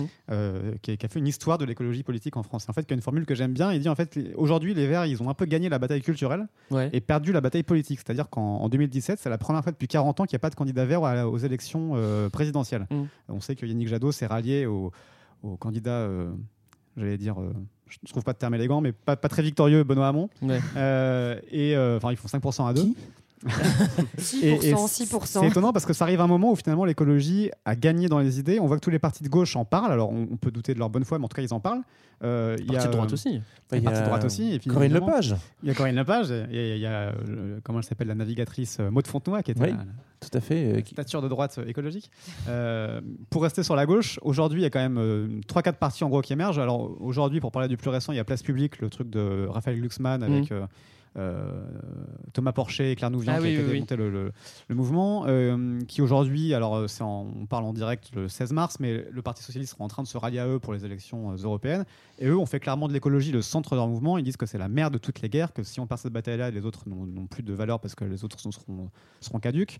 Euh, le PS aussi, c'est assez euh, intéressant sur leur site. Quand on va sur le site du PS, il y a le logo PS. Déjà- Encore? Déjà, il y a encore le logo. Euh, Ils ont encore un site? Déjà, la, la- la rose est devenue verte en partie. Il y a la- les fleurs vertes. c'est vrai Ouais, ouais. Il y a la- le- Pas que la tige. Mais ça, c'est parce Il y a qu'elle pas que commence la à faner, je crois. C'est- c'est possible aussi. Mais c'est c'est écrit, en fait, c'est- il y, a pas écrit, il y a écrit PS, mais il n'y a pas écrit en dessous Parti Socialiste, il y a écrit Social Écologie. Ah ouais. Ah Le nom ouais, du parti, d'accord, hein, lui- je- lui-même en train de se Personne, transformer. personne n'est au Tout est bon courant. après. Ça, non, c'est- mais- ça, c'est arrivé hier, ça. Alors ça, c'est arrivé euh, dans- C'est ce qu'a fait aujourd'hui. aussi euh, Mélenchon avec la France Insoumise. Mais la France Ouais. Insoumise veut, euh, comment dire, leur programme c'est milite pour une planification écologique. Euh, ils ont tout un pro- une partie sur l'océan, sur plein de choses euh, à ce niveau-là. Le, le- le parti Génération donc de Benoît Hamon, Génération.s, appelle à la post-croissance et ce combat contre le productivisme. Donc il y a toute une série de partis comme ça qui à gauche euh, prennent acte du fait que, le- que le- le- le- la victoire passera par l'écologie, si elle advient un jour. Euh, ce qui, pour finir, pose la question de, de- de la redéfinition des clivages. En fait, c'est assez Mhm. marrant parce que d'une façon un peu plus marginale, il y a une une femme politique aussi, Delphine Bateau, qui a, lancé son, qui a, qui a relancé le parti Génération Écologie, qui était le parti de Brice Lalonde, parti Ouais, dont on n'a pas l'é- parlé, l'écologie. ouais. On est Euh, déjà à 37 partis écologiques pour 4% d'électorat. Ouais, hein, c'est ça. pour, pour ceux qui n'ont pas suivi. Là, T'as pas parlé de Euh, l'alliance indépendante de Francis Lalanne. Mais stop, stop. mais co- comme, comme on a eu l'extrait, j'ai pas Ouais, voulu oui. en rajouter une couche. Mais, euh, mais elle, elle dit un truc intéressant. Elle a publié un manifeste là qui s'appelle euh, Écologie intégrale, où elle plaide pour une redéfinition de toute la politique à travers l'écologie. Et elle dit plein de choses, mais notamment que le clivage gauche-droite est mort, qu'il est caduque, parce que la, la gauche et la droite, ce qui est pas forcément nouveau, hein, ce que disait déjà René Dumont à l'époque, c'est que tous les partis productivistes euh, sont arrangés dans le même camp, euh, euh, y compris les Verts qui mènent une politique des petits pas qui, pour elle, est totalement déconnectée de l'urgence qui est absolue qu'il y a aujourd'hui à agir. Et elle dit que tous ces gens-là sont, le- sont, sont des destructeurs finalement du monde, plus ou moins conscients ou inconscients, mais arrangés du côté des lobbies, à côté des gens qui veulent finalement le business as usual. Et euh, donc, elle milite pour un nouveau clivage qui oppose tous ces gens-là au parti des terriens. Alors, c'est assez Donc, destructeur versus terrien. Ouais, euh, Salut les terriens, c'est c'est assez symbolique d'un truc parce que ça, ça- c'est pas que elle, ça pourrait, ça pourrait pas être un peu exotique, un petit peu caricatural, mais elle reprend là le, ce qu'avait fait Bruno Latour dans, dans son ouvrage Où atterrir, où il, il oppose lui les modernes aux terrestres. Alors les termes sont quasiment les mêmes, mais c'est la réflexion est un peu la même. Elle, il redéfinit un petit peu le clivage moderne terrestre qu'il oppose à l'ancien clivage euh, aussi Modern euh, talking. Mais ouais. euh, gauche-droite et qui rejoint d'une autre manière aussi ce que dit le candidat Europe Écologie Les Verts quand il dit qu'il se replace dans une logique ni gauche ni droite. Ce qui, en un sens, est une façon pour lui de dire que euh, il faut que le productivisme sorte des logiciels de tous les, dans tous les chiquiers politiques. Mais après, moi, il y a un truc qui me dérange fondamentalement dans cette idée-là, c'est que euh, bah, globalement, en fait, non, mais c'est aussi toute l'ambivalence de l'écologie politique. C'est-à-dire qu'en fait, depuis tout à l'heure, là, on dit écologie politique. En fait, moi, j'ai envie de dire, on parle d'écologie politicienne, c'est-à-dire de stratégie politique où, en fait, on voit bien que. euh, Voilà, c'est pas ce qu'elle dit. Hein. Non, mais bah, laisse-moi juste aller au bout. En fait, c'est l'idée que euh, on peut en fait mettre du programme écologique de droite ou de gauche, et qu'en fait, on oublie que l'écologie politique, au départ, c'est quand même des penseurs, que ce soit des philosophes, des scientifiques, des économistes, etc., qui, alors notamment en fait dans euh, ce qu'on appelait l'école française de l'écologie politique, en fait, sont clairement des penseurs anticapitalistes. Et justement, ça rejoint ce que tu dis sur le productivisme. Mais euh, les origines, les premiers, c'est des penseurs comme Jacques Ellul, comme André Gors, en fait, qui sont contre la société technicienne, la société productiviste, et en fait donc disent que ça sert à rien de faire de l'écologie dans le système actuel, que bah, une vraie écologie intégrale, c'est une écologie qui euh, détruit le système de production capitaliste. Et ça, en fait, dire que c'est pas politique ou que c'est pas de droite ou de gauche, ça me paraît être une aberration. On peut maquiller ça sur dire euh, c'est l'intérêt de tous les terriens, mais on sait très bien que le principe du capitalisme, c'est qu'il y a une minorité qui tient à défendre ses intérêts, à ce qu'ils soient encore présents. Et donc, euh, tant qu'on ne désignera pas les ennemis, en fait, c'est sortir de l'humanité les capitalistes. En fait, ce seraient les non-terriens. Non, c'est pas vrai. C'est des terriens qui défendent des intérêts Ouais. contre lesquels euh, l'intérêt de la majorité a intérêt à se rassembler. Et, et- et d'ailleurs, si je peux embrayer là-dessus, parce que je suis assez d'accord avec ça, mais il y a, il y a aussi un truc très gênant finalement dans tous ces mouvements écologistes qui aujourd'hui enfin, euh, sont quand même ancrés dans une partie de la société qui, est, euh, bah, qui, font, qui sont finalement des élites intellectuelles, etc., très urbaines aussi, donc qui ont Mm. un mode de vie qui est justement proprement, euh, parfaitement intégré à ce système productiviste de consommation capitaliste, je veux dire, même en termes de consommation, de loisirs, de tourisme, tu vois, de, enfin, de- dans, dans tout leur mode de vie, et qui finalement sont ceux, encore une fois, qui, alors évidemment, ont le mérite, on va dire, de remettre ces questions écologiques sur le devant de la scène, mais qui, pour moi, posent un vrai problème en termes de contradiction entre euh, l'image qu'ils représentent, voilà, du- d'une société très urbaine et vraiment déconnectée aussi de ces questions euh, euh, de production, d'exploitation euh, économique euh, et, de, et de- et de la nature. Et qui C'est notre et cas qui- à tous. hein. oui, c'est notre cas. Oui, mais c'est notre cas à tous. Mais c'est vraiment gênant parce que finalement, quand tu es aussi hein, autant intégré dans le système, c'est très difficile de rendre légitime ces questionnements autour de. C'est c'est des débats intéressants qui expliquent pourquoi c'est le bordel à ce point-là? Dans les partis écologiques. En fait, il y a des Oui, débats oui, internes oui. comme ça, qui des tonnes de, de courants différents. Ils sont pas d'accord entre eux. Et euh, ces arguments sont euh, sont très vrais. Euh, simplement pour donner un petit peu de peut-être de, de crédit ou si on, si on donne un petit peu de sincérité À Delphine. à Delphine et à, et à Yannick aussi un peu. Je pense que ce qui ce qu'ils ont en tête, c'est de dire ok, il y a des différences gauche-droite peut-être sociétales qui sont encore très fortes, mais leur ambition, euh, à mon sens, de ce que j'en ai compris, est, est de, de dire ok, il faut que la droite elle-même devienne anticapitaliste. En, en fait, c'est de, de- de dire- C'est mal barré, bon courage, les gars. Ouais, On s'appelle quand vous avez réussi. Ouais, mais en un sens, Trump euh, est écolo. Quand, quand Trump fait capoter les traités internationaux, quand Trump fait capoter des. des euh, je caricature évidemment. Ouais, mais, mais ouais. euh, Il y a, pas- il y a- y a un côté où on peut être de droite et, euh, et anti-capitaliste en un sens. Euh, Je, ouais, je partage c'est- pas ça, mais c'est le, pari. c'est- le pari que font les, ces partis-là quand ils veulent appeler à dépasser les clivages, pense. Alors, euh, est-ce qu'on enchaîne un petit peu et est-ce qu'on va du côté euh, Mais l'international allons, allons voir Trump et, tout ce petit moment. Justement, dans le reste du monde, comment ça s'est passé euh, le, le timing est à peu près, à peu près le même au Oui, niveau, euh, parallèle, ouais. au niveau des créations des partis, enfin Ouais, notamment en le. Parti vert français, il s'inspire beaucoup de- du Parti vert allemand qui, qui avait, lui, pour le coup, fait des alliances politiques beaucoup plus tôt et qui a profité d'un modèle politique et d'un fonctionnement de la démocratie allemande un peu différent pour arriver plus vite dans, dans des positions de pouvoir. Donc euh, le- les, les Grünen vont servir un peu de, de modèle au vert, même si euh, en fait ils sont pas du tout dans la même société, donc enfin en tout cas pas dans la même euh, dans le même régime on peut pas politique. comparer l'Allemagne et la France. non, c'est pas pareil. Donc, donc en fait, oui, on, on retrouve ça de façon un peu similaire. De façon générale, en fait, si on s'intéresse à, l'échelle internationale qu'on évoquait tout à l'heure, on voit apparaître euh, avec les années 70 euh, une question écologique euh, internationale qui va donner l'occasion à l'ONU de créer des, des sommets qu'on va appeler les sommets de la Terre, dans lesquels on va convoquer tous les pays pour discuter des problèmes de pollution, puisqu'on a bien compris que ça a appelé à une gouvernance mondiale, que ça ne peut pas être géré juste à un niveau national. Oui, parce qu'il y avait eu Tchernobyl juste avant, donc on s'est rendu compte que les- la après, pollution ouais. dépasse. Ah oui, c'est vrai. Euh, que la pas arrivé chez nous. Non. Non, c'est- ça ça s'arrête aux frontières Oui. ou pas? Bah oui. Ah d'accord, bon bah, ça va, je, je suis rassuré rassuré. Euh, Qu'est-ce qu'on on a fini sur le, le- le sommet de la Terre? Bah, en fait, non, ce qui est un- assez intéressant, donc c'est le, on va pas tous les citer parce qu'il y en a assez régulièrement avec des, avec des réussites plus ou moins, euh, plus ou moins fortes, mais ce qui est intéressant, c'est que ça va essayer de, de créer une espèce de droit international euh, et en, en conceptualisant un petit peu un nouveau rapport à l'écologie qui est censé s'appliquer partout et qui va poser un vrai problème parce que ça va accentuer une fracture entre des pays industrialisés au nord qui, du coup, peuvent légitimement dire bon, bah, on va arrêter de polluer parce que maintenant c'est bon, on a fait nos industries, on n'a plus besoin de ça, et des pays du Sud qui vont euh, bah, se retrouver un petit peu coincés parce que euh, développer ton industrie nationale, c'est plus à la mode, mais en même temps, euh, bah, il faut bien pouvoir choisir un développement souverain. Donc tout ça, ça va être cristallisé autour de la notion de développement durable qui apparaît à la fin des années 80, et le, grand sommet derrière qui la, propage, c'est le sommet de la Terre de Rio en 92, qui va préparer en fait une série de conférences et de rassemblements donc ce qu'on appelle aujourd'hui les, les COP, hein, je vais très très vite, Oui. Euh, j'espère que Vincent fait pas trop les gros yeux, euh, dans lesquels Non, je- on va inviter les États à prendre des engagements, euh, et notamment le premier euh, grand moment d'engagement, c'est euh, le, le sommet de Kyoto en 97, on va avoir le fameux protocole de Kyoto pour réduire euh, mondialement les, les gaz à effet Oui, de serre. parce que c'est bien beau de se rencontrer, maintenant il faut prendre des mesures et puis il faut les appliquer et puis il faut les faire appliquer. Ouais, c'est le ça but, c'est ça, le c'est truc. se rencontrer, prendre des mesures et après pas les faire. Ça, c'est un truc qu'on aime Parce bien que faire. l'important c'est la rencontre. Mais en gros, il y a deux moments un peu marquants pour ça. Euh, ben, Il y a Kyoto, effectivement. Donc là, c'est un protocole de réduction des gaz euh, à effet de serre. Mais déjà, les États-Unis ne signent pas cet La Chine accord. non plus, je la crois. Chine non plus. Et ça concerne Les unique- pollueurs, essentiellement les plus grands pollueurs, les, les pays développés. Donc c'est quand même, ça se solde relativement par un échec. Et ensuite, il y a la COP 21. Alors on est encore dans la lignée de ça, mais où c'est quand même la 2015. première fois euh, en 2015 à Paris qu'il y a euh, un accord qui est vraiment mondial avec aussi justement des pays euh, en fait avec des niveaux de richesse très différents qui prennent ces engagements.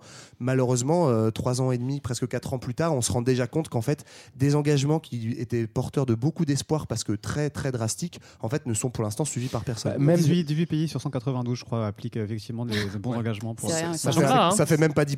quoi. C'est que des pays en même temps très très pauvres et qui sont euh, des îles menacées. euh, Ouais, aucun pays riche. qui ont quoi. pas le Ouais, choix, aucun quoi. pays Et en plus, sachant que les accords de Paris, donc qu'on a, on les a mis en avant parce qu'il y a une vraie décision politique ferme, euh, machin, même si elle n'est pas suivie de fait. Mais déjà, les accords de Paris sont pas assez ambitieux euh, d'après les, les calculs des scientifiques et les, les- les- les sociétés civiles. C'est-à-dire que euh, globalement, on dit qu'il faudrait arriver à un réchauffement inférieur à 2 degrés à la fin du siècle, alors que 1,5 même, normalement. Ouais, ce, ce serait l'objectif idéal. Mais si on regarde la somme des contributions nationales, c'est-à-dire que les engagements pris par les différents pays lors des accords de Paris, si tu regardes en gros, s'ils le font réellement, et on vient de le dire qu'ils ne le feront pas, on serait plutôt vers 2,7 à 3 degrés euh, à la fin du siècle. Donc de toute façon, on- déjà les accords de Paris ne sont pas assez euh, ambitieux pour... euh, 2,7, Oui. 3 degrés, c'est la fin de, c'est la, c'est la fin du monde, quoi. hein. C'est C'est la fin du monde des vertébrés. c'est pas la fête. Ouais. Sachant C'est- qu'à partir de 2 degrés, il y a des études qui montrent que dès qu'on atteint 2 s'emballe. degrés, il peut y avoir un emballement. Ouais. Ouais. on peut de toute façon passer directement de 2 à 4 degrés. Et après, euh, C'est l'angoisse. Et bien Eh ben, justement, on va attaquer notre dernière partie et Ouais. c'est la plus flippante et c'est le grand 3. Man versus Wild, bientôt la fin du monde Bientôt la fin du monde, euh, 3 degrés, bah oui. pas tout trop ça, simplement. Euh, on, on aurait pu euh, en ce moment être à la marche pour le climat, tu l'as dit tout à l'heure Vincent, mais nous on s'est dit que c'était plus utile d'expliquer le réchauffement climatique à ceux qui n'ont pas encore compris. Mais il n'y a pas de honte. hein. Alors euh, justement, plus 3 degrés, comment, comment on peut arriver à plus 3 degrés? Qu'est-ce que c'est que ce réchauffement climatique? Et on parle d'eff- de- de- d'effet de serre, euh, c'est pas forcément clair pour tout le monde. Est-ce que quelqu'un peut nous expliquer? Bah, le, le phénomène d'effet de serre, c'est quand même un- quelque chose qui existe en dehors de l'activité de l'homme. Pour le coup, c'est euh, en fait le fait qu'il y ait des couches de nuages et de gaz qui en fait euh, font un effet euh, de loupe ou d'écran qui retiennent la Ouais. chaleur au niveau de la Terre, les- la chaleur qui provient du Soleil. Oui, c'est quelque La- chose de neutre. C'est quelque chose de, enfin neutre Enfin, en qui tout cas, existe, euh, même voilà, non lié à l'activité humaine. Ouais. Le problème effectivement et qui est indispensable. Sinon, pas de vie euh, sur Terre. sans Bah, sinon, et puis il ferait un peu froid, je pense. Oui. Mais euh, donc le problème, c'est que bah, euh, l'activité industrielle et l'activité humaine, elle accélère très très fortement ce, ce phénomène d'effet de serre. Et c'est notamment tous les gaz, donc le CO2 euh, euh, qui est le, le plus important, qui sont issus bah, de l'industrie, des voitures, etc. Tout ce qu'on on connaît bien. Et, euh, et c'est ce, ce phénomène-là qui provoque, alors au niveau mondial, vous connaissez mieux les chiffres que moi, mais un réchauffement global climatique. On parle aussi de bouleversement climatique parce que en fait, ça va créer des dérèglements ou de dérèglements climatiques. Et en fait, toutes les zones ne sont pas considérées comme étant des zones soumises au réchauffement. Et c'est ça qui est intéressant. Mais ça ne veut pas dire que c'est moins grave. En fait, il y a des zones où on va prendre en température, des zones où on va perdre en température. Ça va dérégler de manière très rapide. Et euh, voilà, encore une les fois, les- précipitations également. hein. et les précipitations également. Et là, en fait, les évolutions climatiques, c'est quelque chose, là encore, dans l'histoire de la planète Terre, qui a toujours existé, mais en fait, qui se fait sur du temps très très long. C'est sur des dizaines de milliers d'années que ça se provoque. Là, en fait, la spécificité avec euh, l'accélération humaine, c'est que ça se provoque sur un temps très court, et donc les espèces n'ont pas le temps de s'adapter, si on revient à Darwin, et c'est là où ça menace non seulement l'espèce humaine, mais un grand nombre de- du, du monde vivant. Alors on s'est basé sur 1,5 degré, on l'a dit 1,5 euh, c'est déjà trop. 3, euh, comme tu l'as dit Vincent, euh, ça peut faire fondre le permafrost et justement libérer d'autres gaz qui va encore accélérer. Donc si on arrive à 3, on arrive facilement à 10. Inquiétez-vous, ça fait très très peur. Petite statistique, euh, on, a, on a depuis 1850 des relevés de température qui peuvent nous permettre de mesurer euh, des réchauffements à l'échelle de la planète. Et donc les quatre années les plus chaudes depuis qu'on a des mesures complètes, c'était 2016, ensuite 2017 et 2015 et 2018. Globalement c'est Eh, proche. hein. 2019, on est peinard pour l'instant. On peut y aller. Ça va, ça va. Euh, chute de la biodiversité, c'est quelque chose dont on parle beaucoup, mais bon, en fait, tout est lié. Hein. C'est accéléré par le réchauffement en plus. Oui, C'est voilà. Ce que tu disais, c'est qu'en fait, le- on est déjà entré dans la sixième extinction de masse. Alors il y a un chiffre qui est sympa pour euh, se rendre compte de ça, c'est toutes les 20 minutes, une espèce disparaît. Ouais. C'est-à-dire que depuis qu'on a commencé à parler, déjà deux espèces ont disparu. Ah, si c'est des moustiques, moi je m'en Euh, fous. le problème, c'est que c'est pas Mais que des moustiques. justement, on a besoin aussi. des moustiques. Et, et à l'inverse, Vraiment. non mais il y a un truc, euh, moi je trouve intéressant, ceci dit, pour euh, mettre un tout petit peu d'optimisme et en fait nous décentrer. Non, C'est qu'on s'en fout des autres espèces tant qu'on est là. Non, c'est pas ça. Non, mais justement, en fait, animaux. ce qui, euh, ce qui est essentiellement touché, en fait, c'est les espèces de vertébrés. Donc il y a, je crois, 60% des espèces sauvages de vertébrés qui ont disparu Les grands 40 ans. mammifères surtout. Donc c'est énorme, mais en fait, si on regarde le- l'essentiel des organismes vivants, c'est des micro-organismes, et en fait, eux ne sont absolument pas impactés. Donc tu as aussi en fait plein de scientifiques qui disent, ils disent pas que c'est moins dramatique, hein, mais en fait simplement c'est peut-être aussi la fin d'un monde et c'est la fin du monde des vertébrés.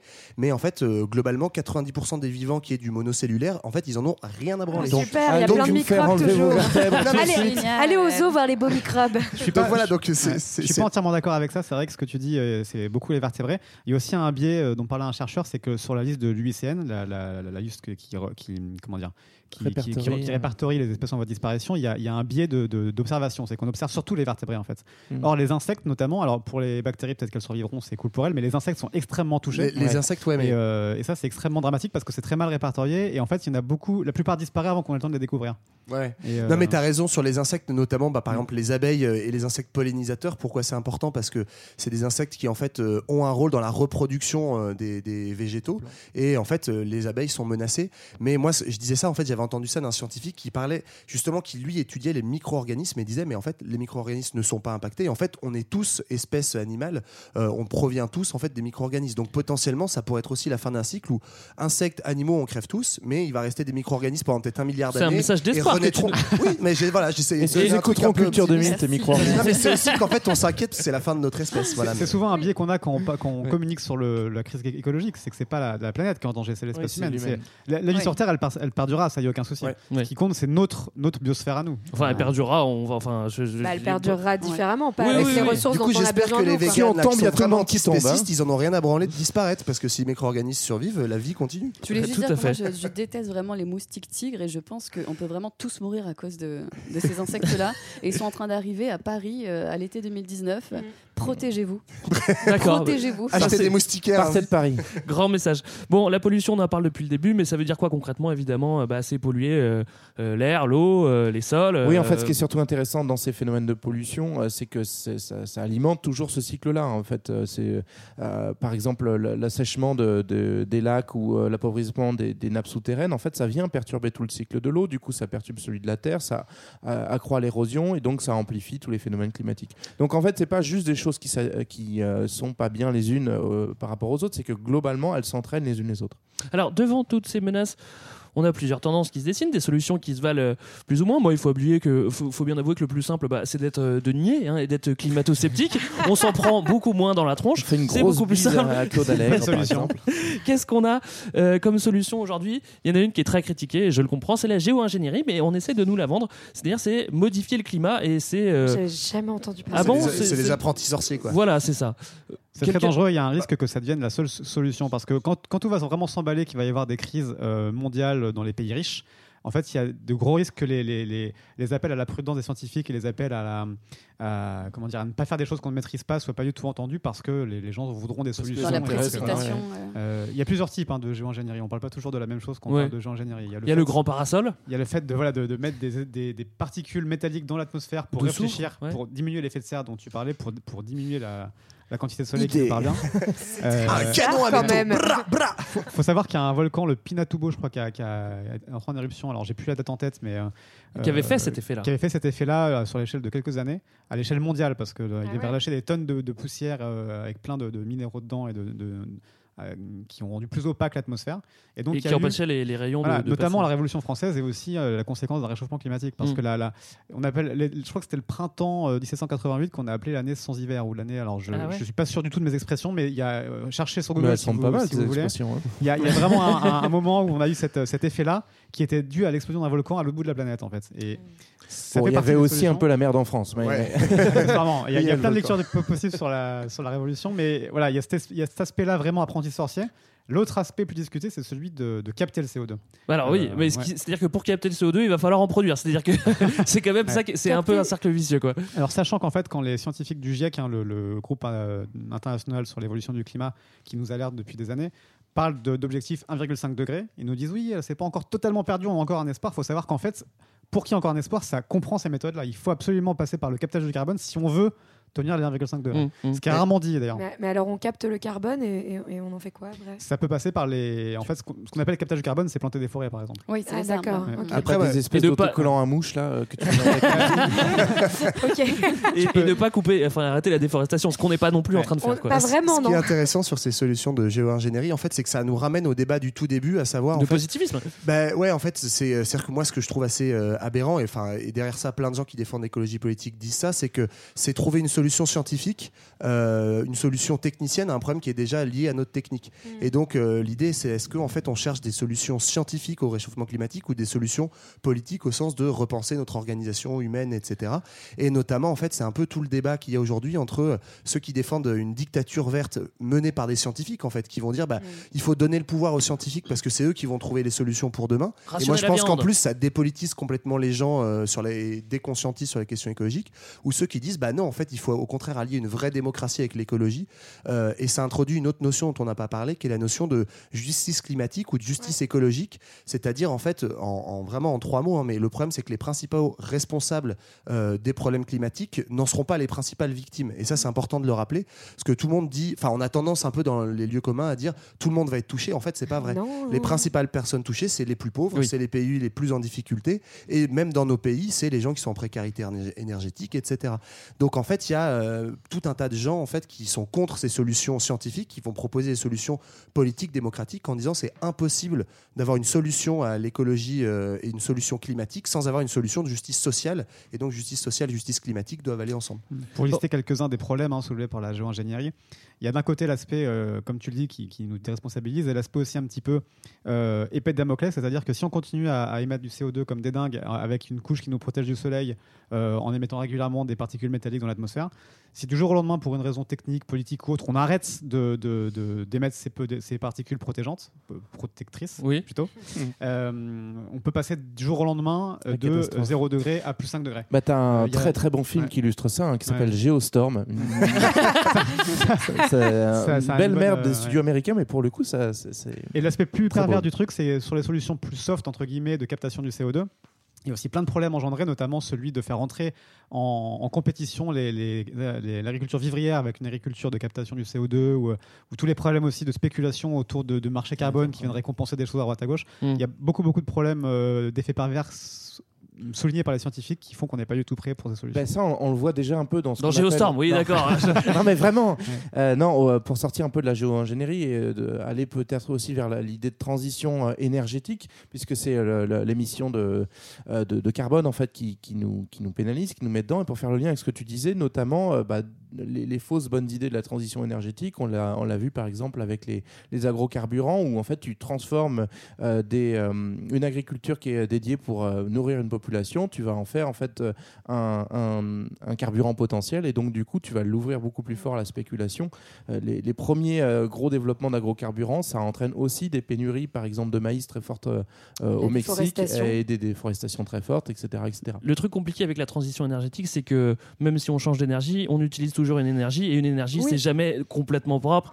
Que ça soit quoi que ce soit, de l'énergie, c'est de l'énergie et, euh, et- ça a un impact aussi. On quoi. en revient toujours au, au même point dont on parle depuis le début, c'est que ça nous invite pas du tout à revoir nos pratiques et nos modes Oui. de consommation, en fait, qui sont vraiment au cœur du problème.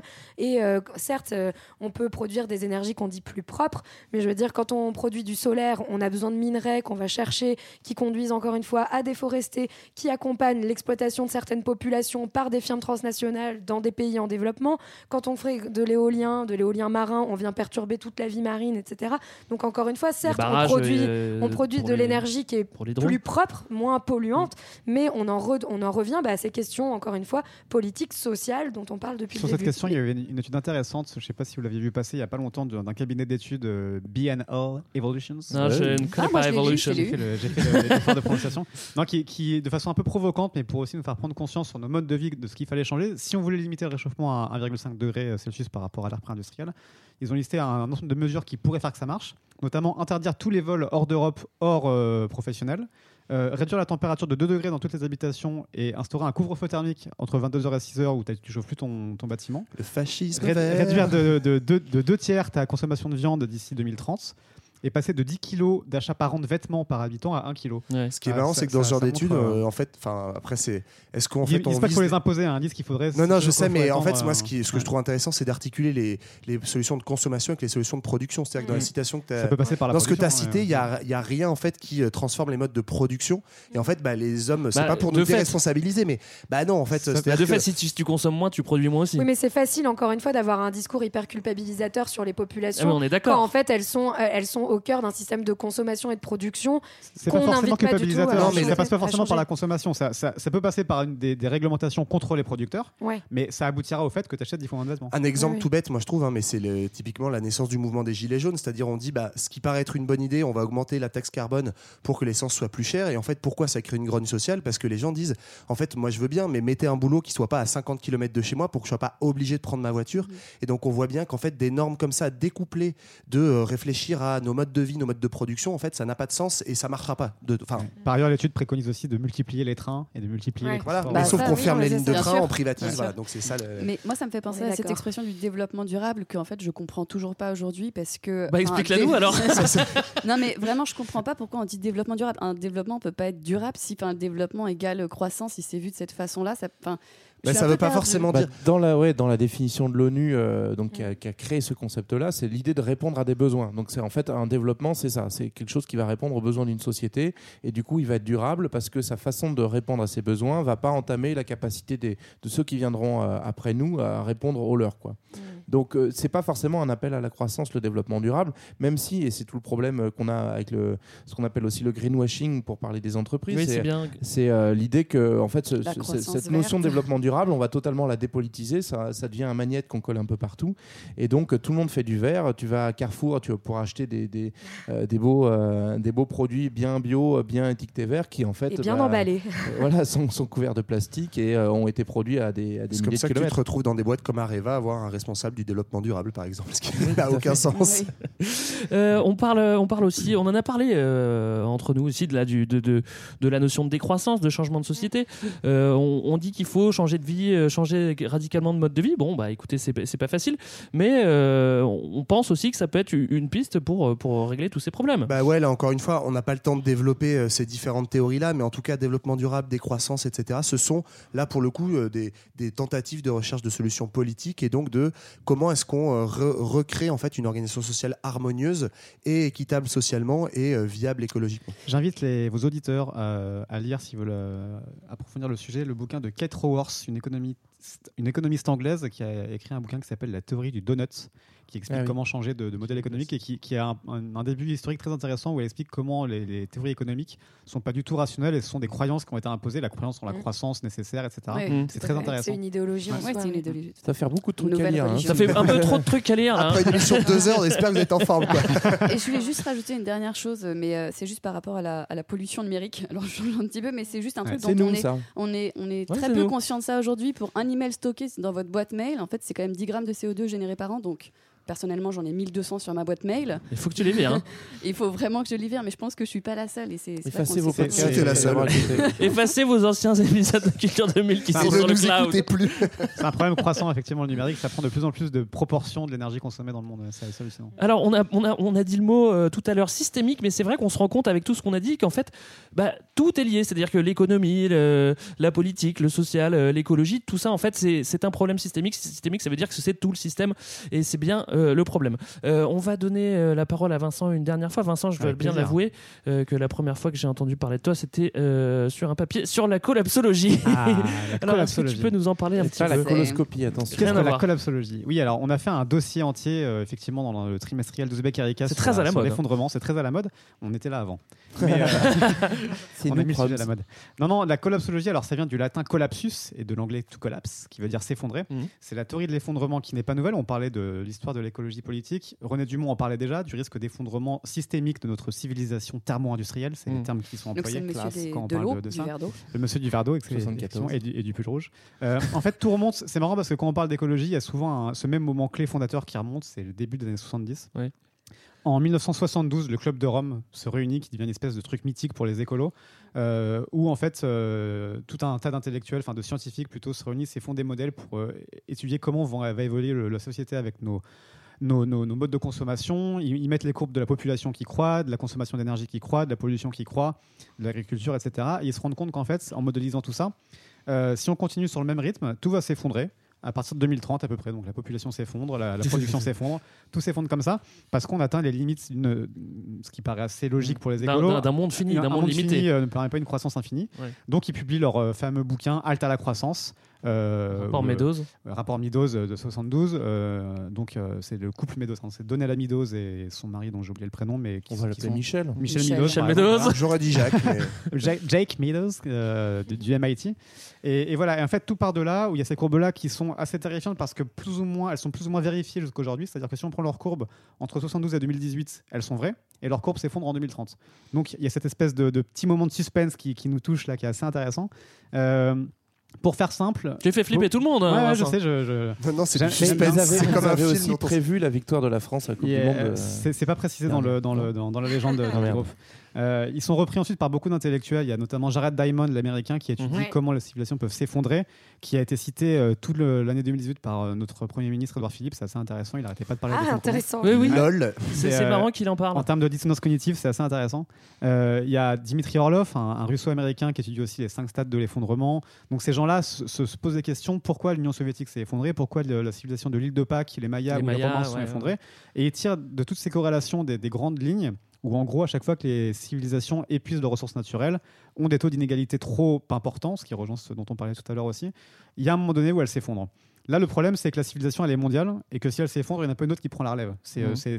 c'est- globalisé. Et on est extrêmement fragile. Ce mouvement a été euh, appuyé et développé ensuite en France par donc ces collapsologues. C'est c'est des, des chercheurs qui ont, qui ont donné ce nom de collapsologue à leur discipline de façon un peu euh, euh, pour, pour faire une blague en fait. Elles l'ont appris. Donc C'est c'est pas- marrant que ça soit oublié en fait entre 72 et aujourd'hui, ça, ça revient à la mode, mais, mais, mais il s'est rien passé. Alors il s'est passé des choses, mais euh, en fait il y a moins parler. Il y a un truc au milieu qui s'est passé, le, la, la tournant néolibérale, où on a un peu mis de côté tout ce qui était écologie, Ouais. et où d'un point de vue euh, médiatique et idéologique, on a un peu mis de côté tout ça. Carter était un président assez attentif à l'écologie, et à partir de Reagan, on n'en parle plus d'écologie, tout ça est mis sous le tapis. Ouais. Il y a donc ce, ce- ce retour effectivement en grâce en ce moment, parce qu'on commence à sentir les effets. Il y a le, la démission de Hulot d'un point de vue politique qui était choc, mais il y a la canicule énorme à l'été 2018 dans tout l'hémisphère nord. Le, le- le plus haut sommet de, de Suède, je crois, ou, euh, ou Norvège, encore une fois, vous demanderez à Google de vérifier, euh, le, le sommet, le- leur Mont Blanc à eux, a, a perdu son, son titre, il a rapetissé, parce que les glaciers ont tellement fondu au- au-dessus que le truc, a, le truc a rapetissé. Il y a eu une canicule dans le, dans le, le cercle polaire euh, cet été, des canicules au Japon, aux États-Unis, en France, en Russie, des, des trucs hallucinants un peu partout. Donc les gens ont pris conscience. Euh, les bouquins sont, mis à se vendre de plus en plus, notamment ceux donc des collapsologues, Pablo Servigne, Raphaël Stevens et Gauthier Chapelle, en France et en Belgique, qui ont écrit un bouquin Comment tout peut s'effondrer. Et la suite, Une autre fin du monde est possible, dont j'aime bien l'idée dans le titre qui est assez, qui est assez bonne. En gros, leur théorie, c'est de dire quoi? C'est de dire qu'il y y a des piliers dans le monde qui sont tous hyper fragiles et qui peuvent tous s'entraîner les uns les autres si l'un de ces piliers chute. Euh, Qu'on parle de la production alimentaire, de, du système financier qui est, qui est sur le point, qui est très très mal en point, peut-être pire qu'en 2008 aussi en ce moment, du système euh, euh, politique, du système euh, de la biodiversité, de toutes ces crises-là. Et en fait, il suffirait qu'une seule de, de ces crises éclate pour que les autres éclatent avec elle. Mm, mm, mm. Donc l'alimentation, aujourd'hui en France, ce que dit euh, Pablo Servigne, c'est qu'en France, on- à Paris notamment, on mange des aliments qui sont arrivés à Paris il y a deux jours. Donc s'il n'y a plus de pétrole du jour au lendemain, en deux jours, il n'y a plus à, manger dans Paris. Mm, mm, mm. Euh, Comme le dans toutes les grandes villes. Sauf hein. si vous avez des Voilà, tomates cerises sur si votre vous balcon. avez, euh, donc vous mangez un jour de plus ou une demi-journée de plus. Je m'en fous, j'ai des boîtes de conserve. en plus de ce qu'on a dit sur l'écologie, donc crise de la biodiversité, crise du climat, il y a la crise des énergies, parce que le pétrole, le charbon, les énergies fossiles, en fait, sont toujours corrélés à la croissance. Il y a eu de la croissance que quand il y a eu des énergies Mhm. fossiles. Euh, quand il y a des crises de pétrole, il y a des crises de croissance. Et en fait, ces gens-là nous disent que ça, il y a le mythe des énergies renouvelables qui remplaceront le pétrole. C'est pas vrai, ça marchera pas parce qu'il n'y a pas un taux de retour euh, énergétique suffisant sur ces énergies. Elles sont pas aussi efficientes que le pétrole. Et que donc, de toute façon, si on utilise tout le pétrole, on va tous mourir de chaud. Mais même si on l'utilise pas, en... même si on l'utilise, il va, il va arriver à son pic d'ici peu de temps. On peut le stopper va- quand vous voulez. hein. Alors, on va continuer, Vincent, pardon. Tout ça pour dire, non, mais voilà, c'est- effectivement très complexe. il y a Mais il y un a, truc- l'énergie qui va nous, qui va, qui va s'effondrer, la biodiversité, les rendements alimentaires, beaucoup de choses.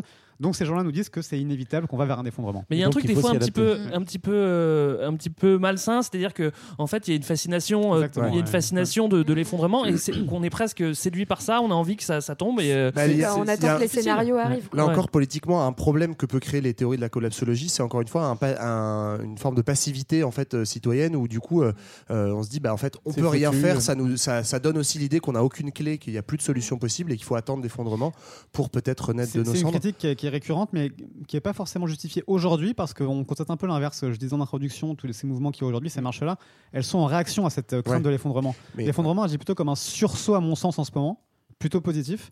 À terme, ça peut effectivement être très négatif.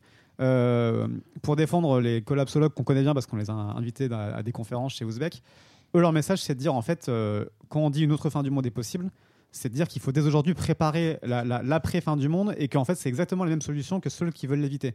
C'est faire du local, faire de la résilience, renouer des liens euh, sociaux proches, faire du durable, faire de, Et puis l'agroécologie. avoir une réappropriation aussi politique. Se réapproprier pour, les euh, outils de, de- d'énergétique, pour etc. un changement de modèle. Euh, Il y a un peu tout ça. Donc effectivement, il y a le risque de, de, euh, de comment dire, de, de- Oui, de de- perte de, de- de- d'action politique, mais euh, voilà, c'est pris en compte par les, par les collapsologues et en tout cas, on espère qu'ils n'ont pas totalement raison, sachant que dans les pires scénarios, il y a quand même le directeur de l'institut Potsdam, je crois, euh, sur le climat en Allemagne, qui prédit qu'on ne soit plus qu'un milliard d'êtres humains à la fin du siècle. D'accord. Voilà. Bon, bah voilà, après toutes ces bonnes nouvelles, je pense que vous en avez assez. Moi, perso, c'est bon. Mais Allez évidemment, évidemment, c'est des questions qui sont très importantes et c'est pour ça qu'on a décidé d'en parler et qu'on t'a invité, Vincent. Merci d'être venu. Avec plaisir. Merci Euh, beaucoup, merci à Merci tous hein, pour, Merci pour à ces Merci, nouvelles Greg. rassurantes. En tout cas, on espère que ça vous a donné envie d'aller marcher pour le climat. Au pire, euh, vous pouvez aller marcher en écoutant un épisode de Culture 2000, celui-là. Euh, merci à toi, Vincent. Nous, on se retrouve la semaine prochaine pour un billet 2000, dans deux semaines pour un épisode. Et puis, vous pouvez nous contacter sur les réseaux sociaux, Twitter, Facebook, si vous n'avez pas trop peur de, de votre empreinte carbone. Bon, faites-le quand même. euh, Peut-être qu'on pourra faire quelque chose pour vous. Euh, on se quitte en musique, euh, DJ Oui, bien sûr. euh, ah, je suis content que tu m'aies pas réappelé euh, Platiniste. platiniste. Bah, tu vois, tu cherches, voilà, Ouais, platiniste. Non, mais et si j'ai une, une proposition aussi pour ne pas flinguer la planète, on faisait appel au tonton flingueur, puisque j'ai trouvé une petite chanson de notre cher ami Francis Blanche qui s'appelle L'âge de raison. Donc, je vous laisse l'écouter. À Bye bye, merci à Ciao. tous. Salut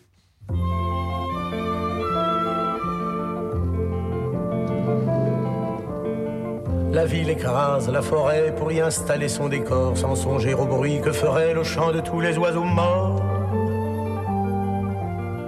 On cimente le paysage, on bétonne les horizons, nous voici arrivés à l'âge de raison. Le petit sentier de l'école est une autoroute à six voies qui mène à la piste d'envol où les Boeing hurlent de joie. Il y a du goudron sur la plage et du gasoil sur le gazon. Nous voici arrivés à l'âge de raison.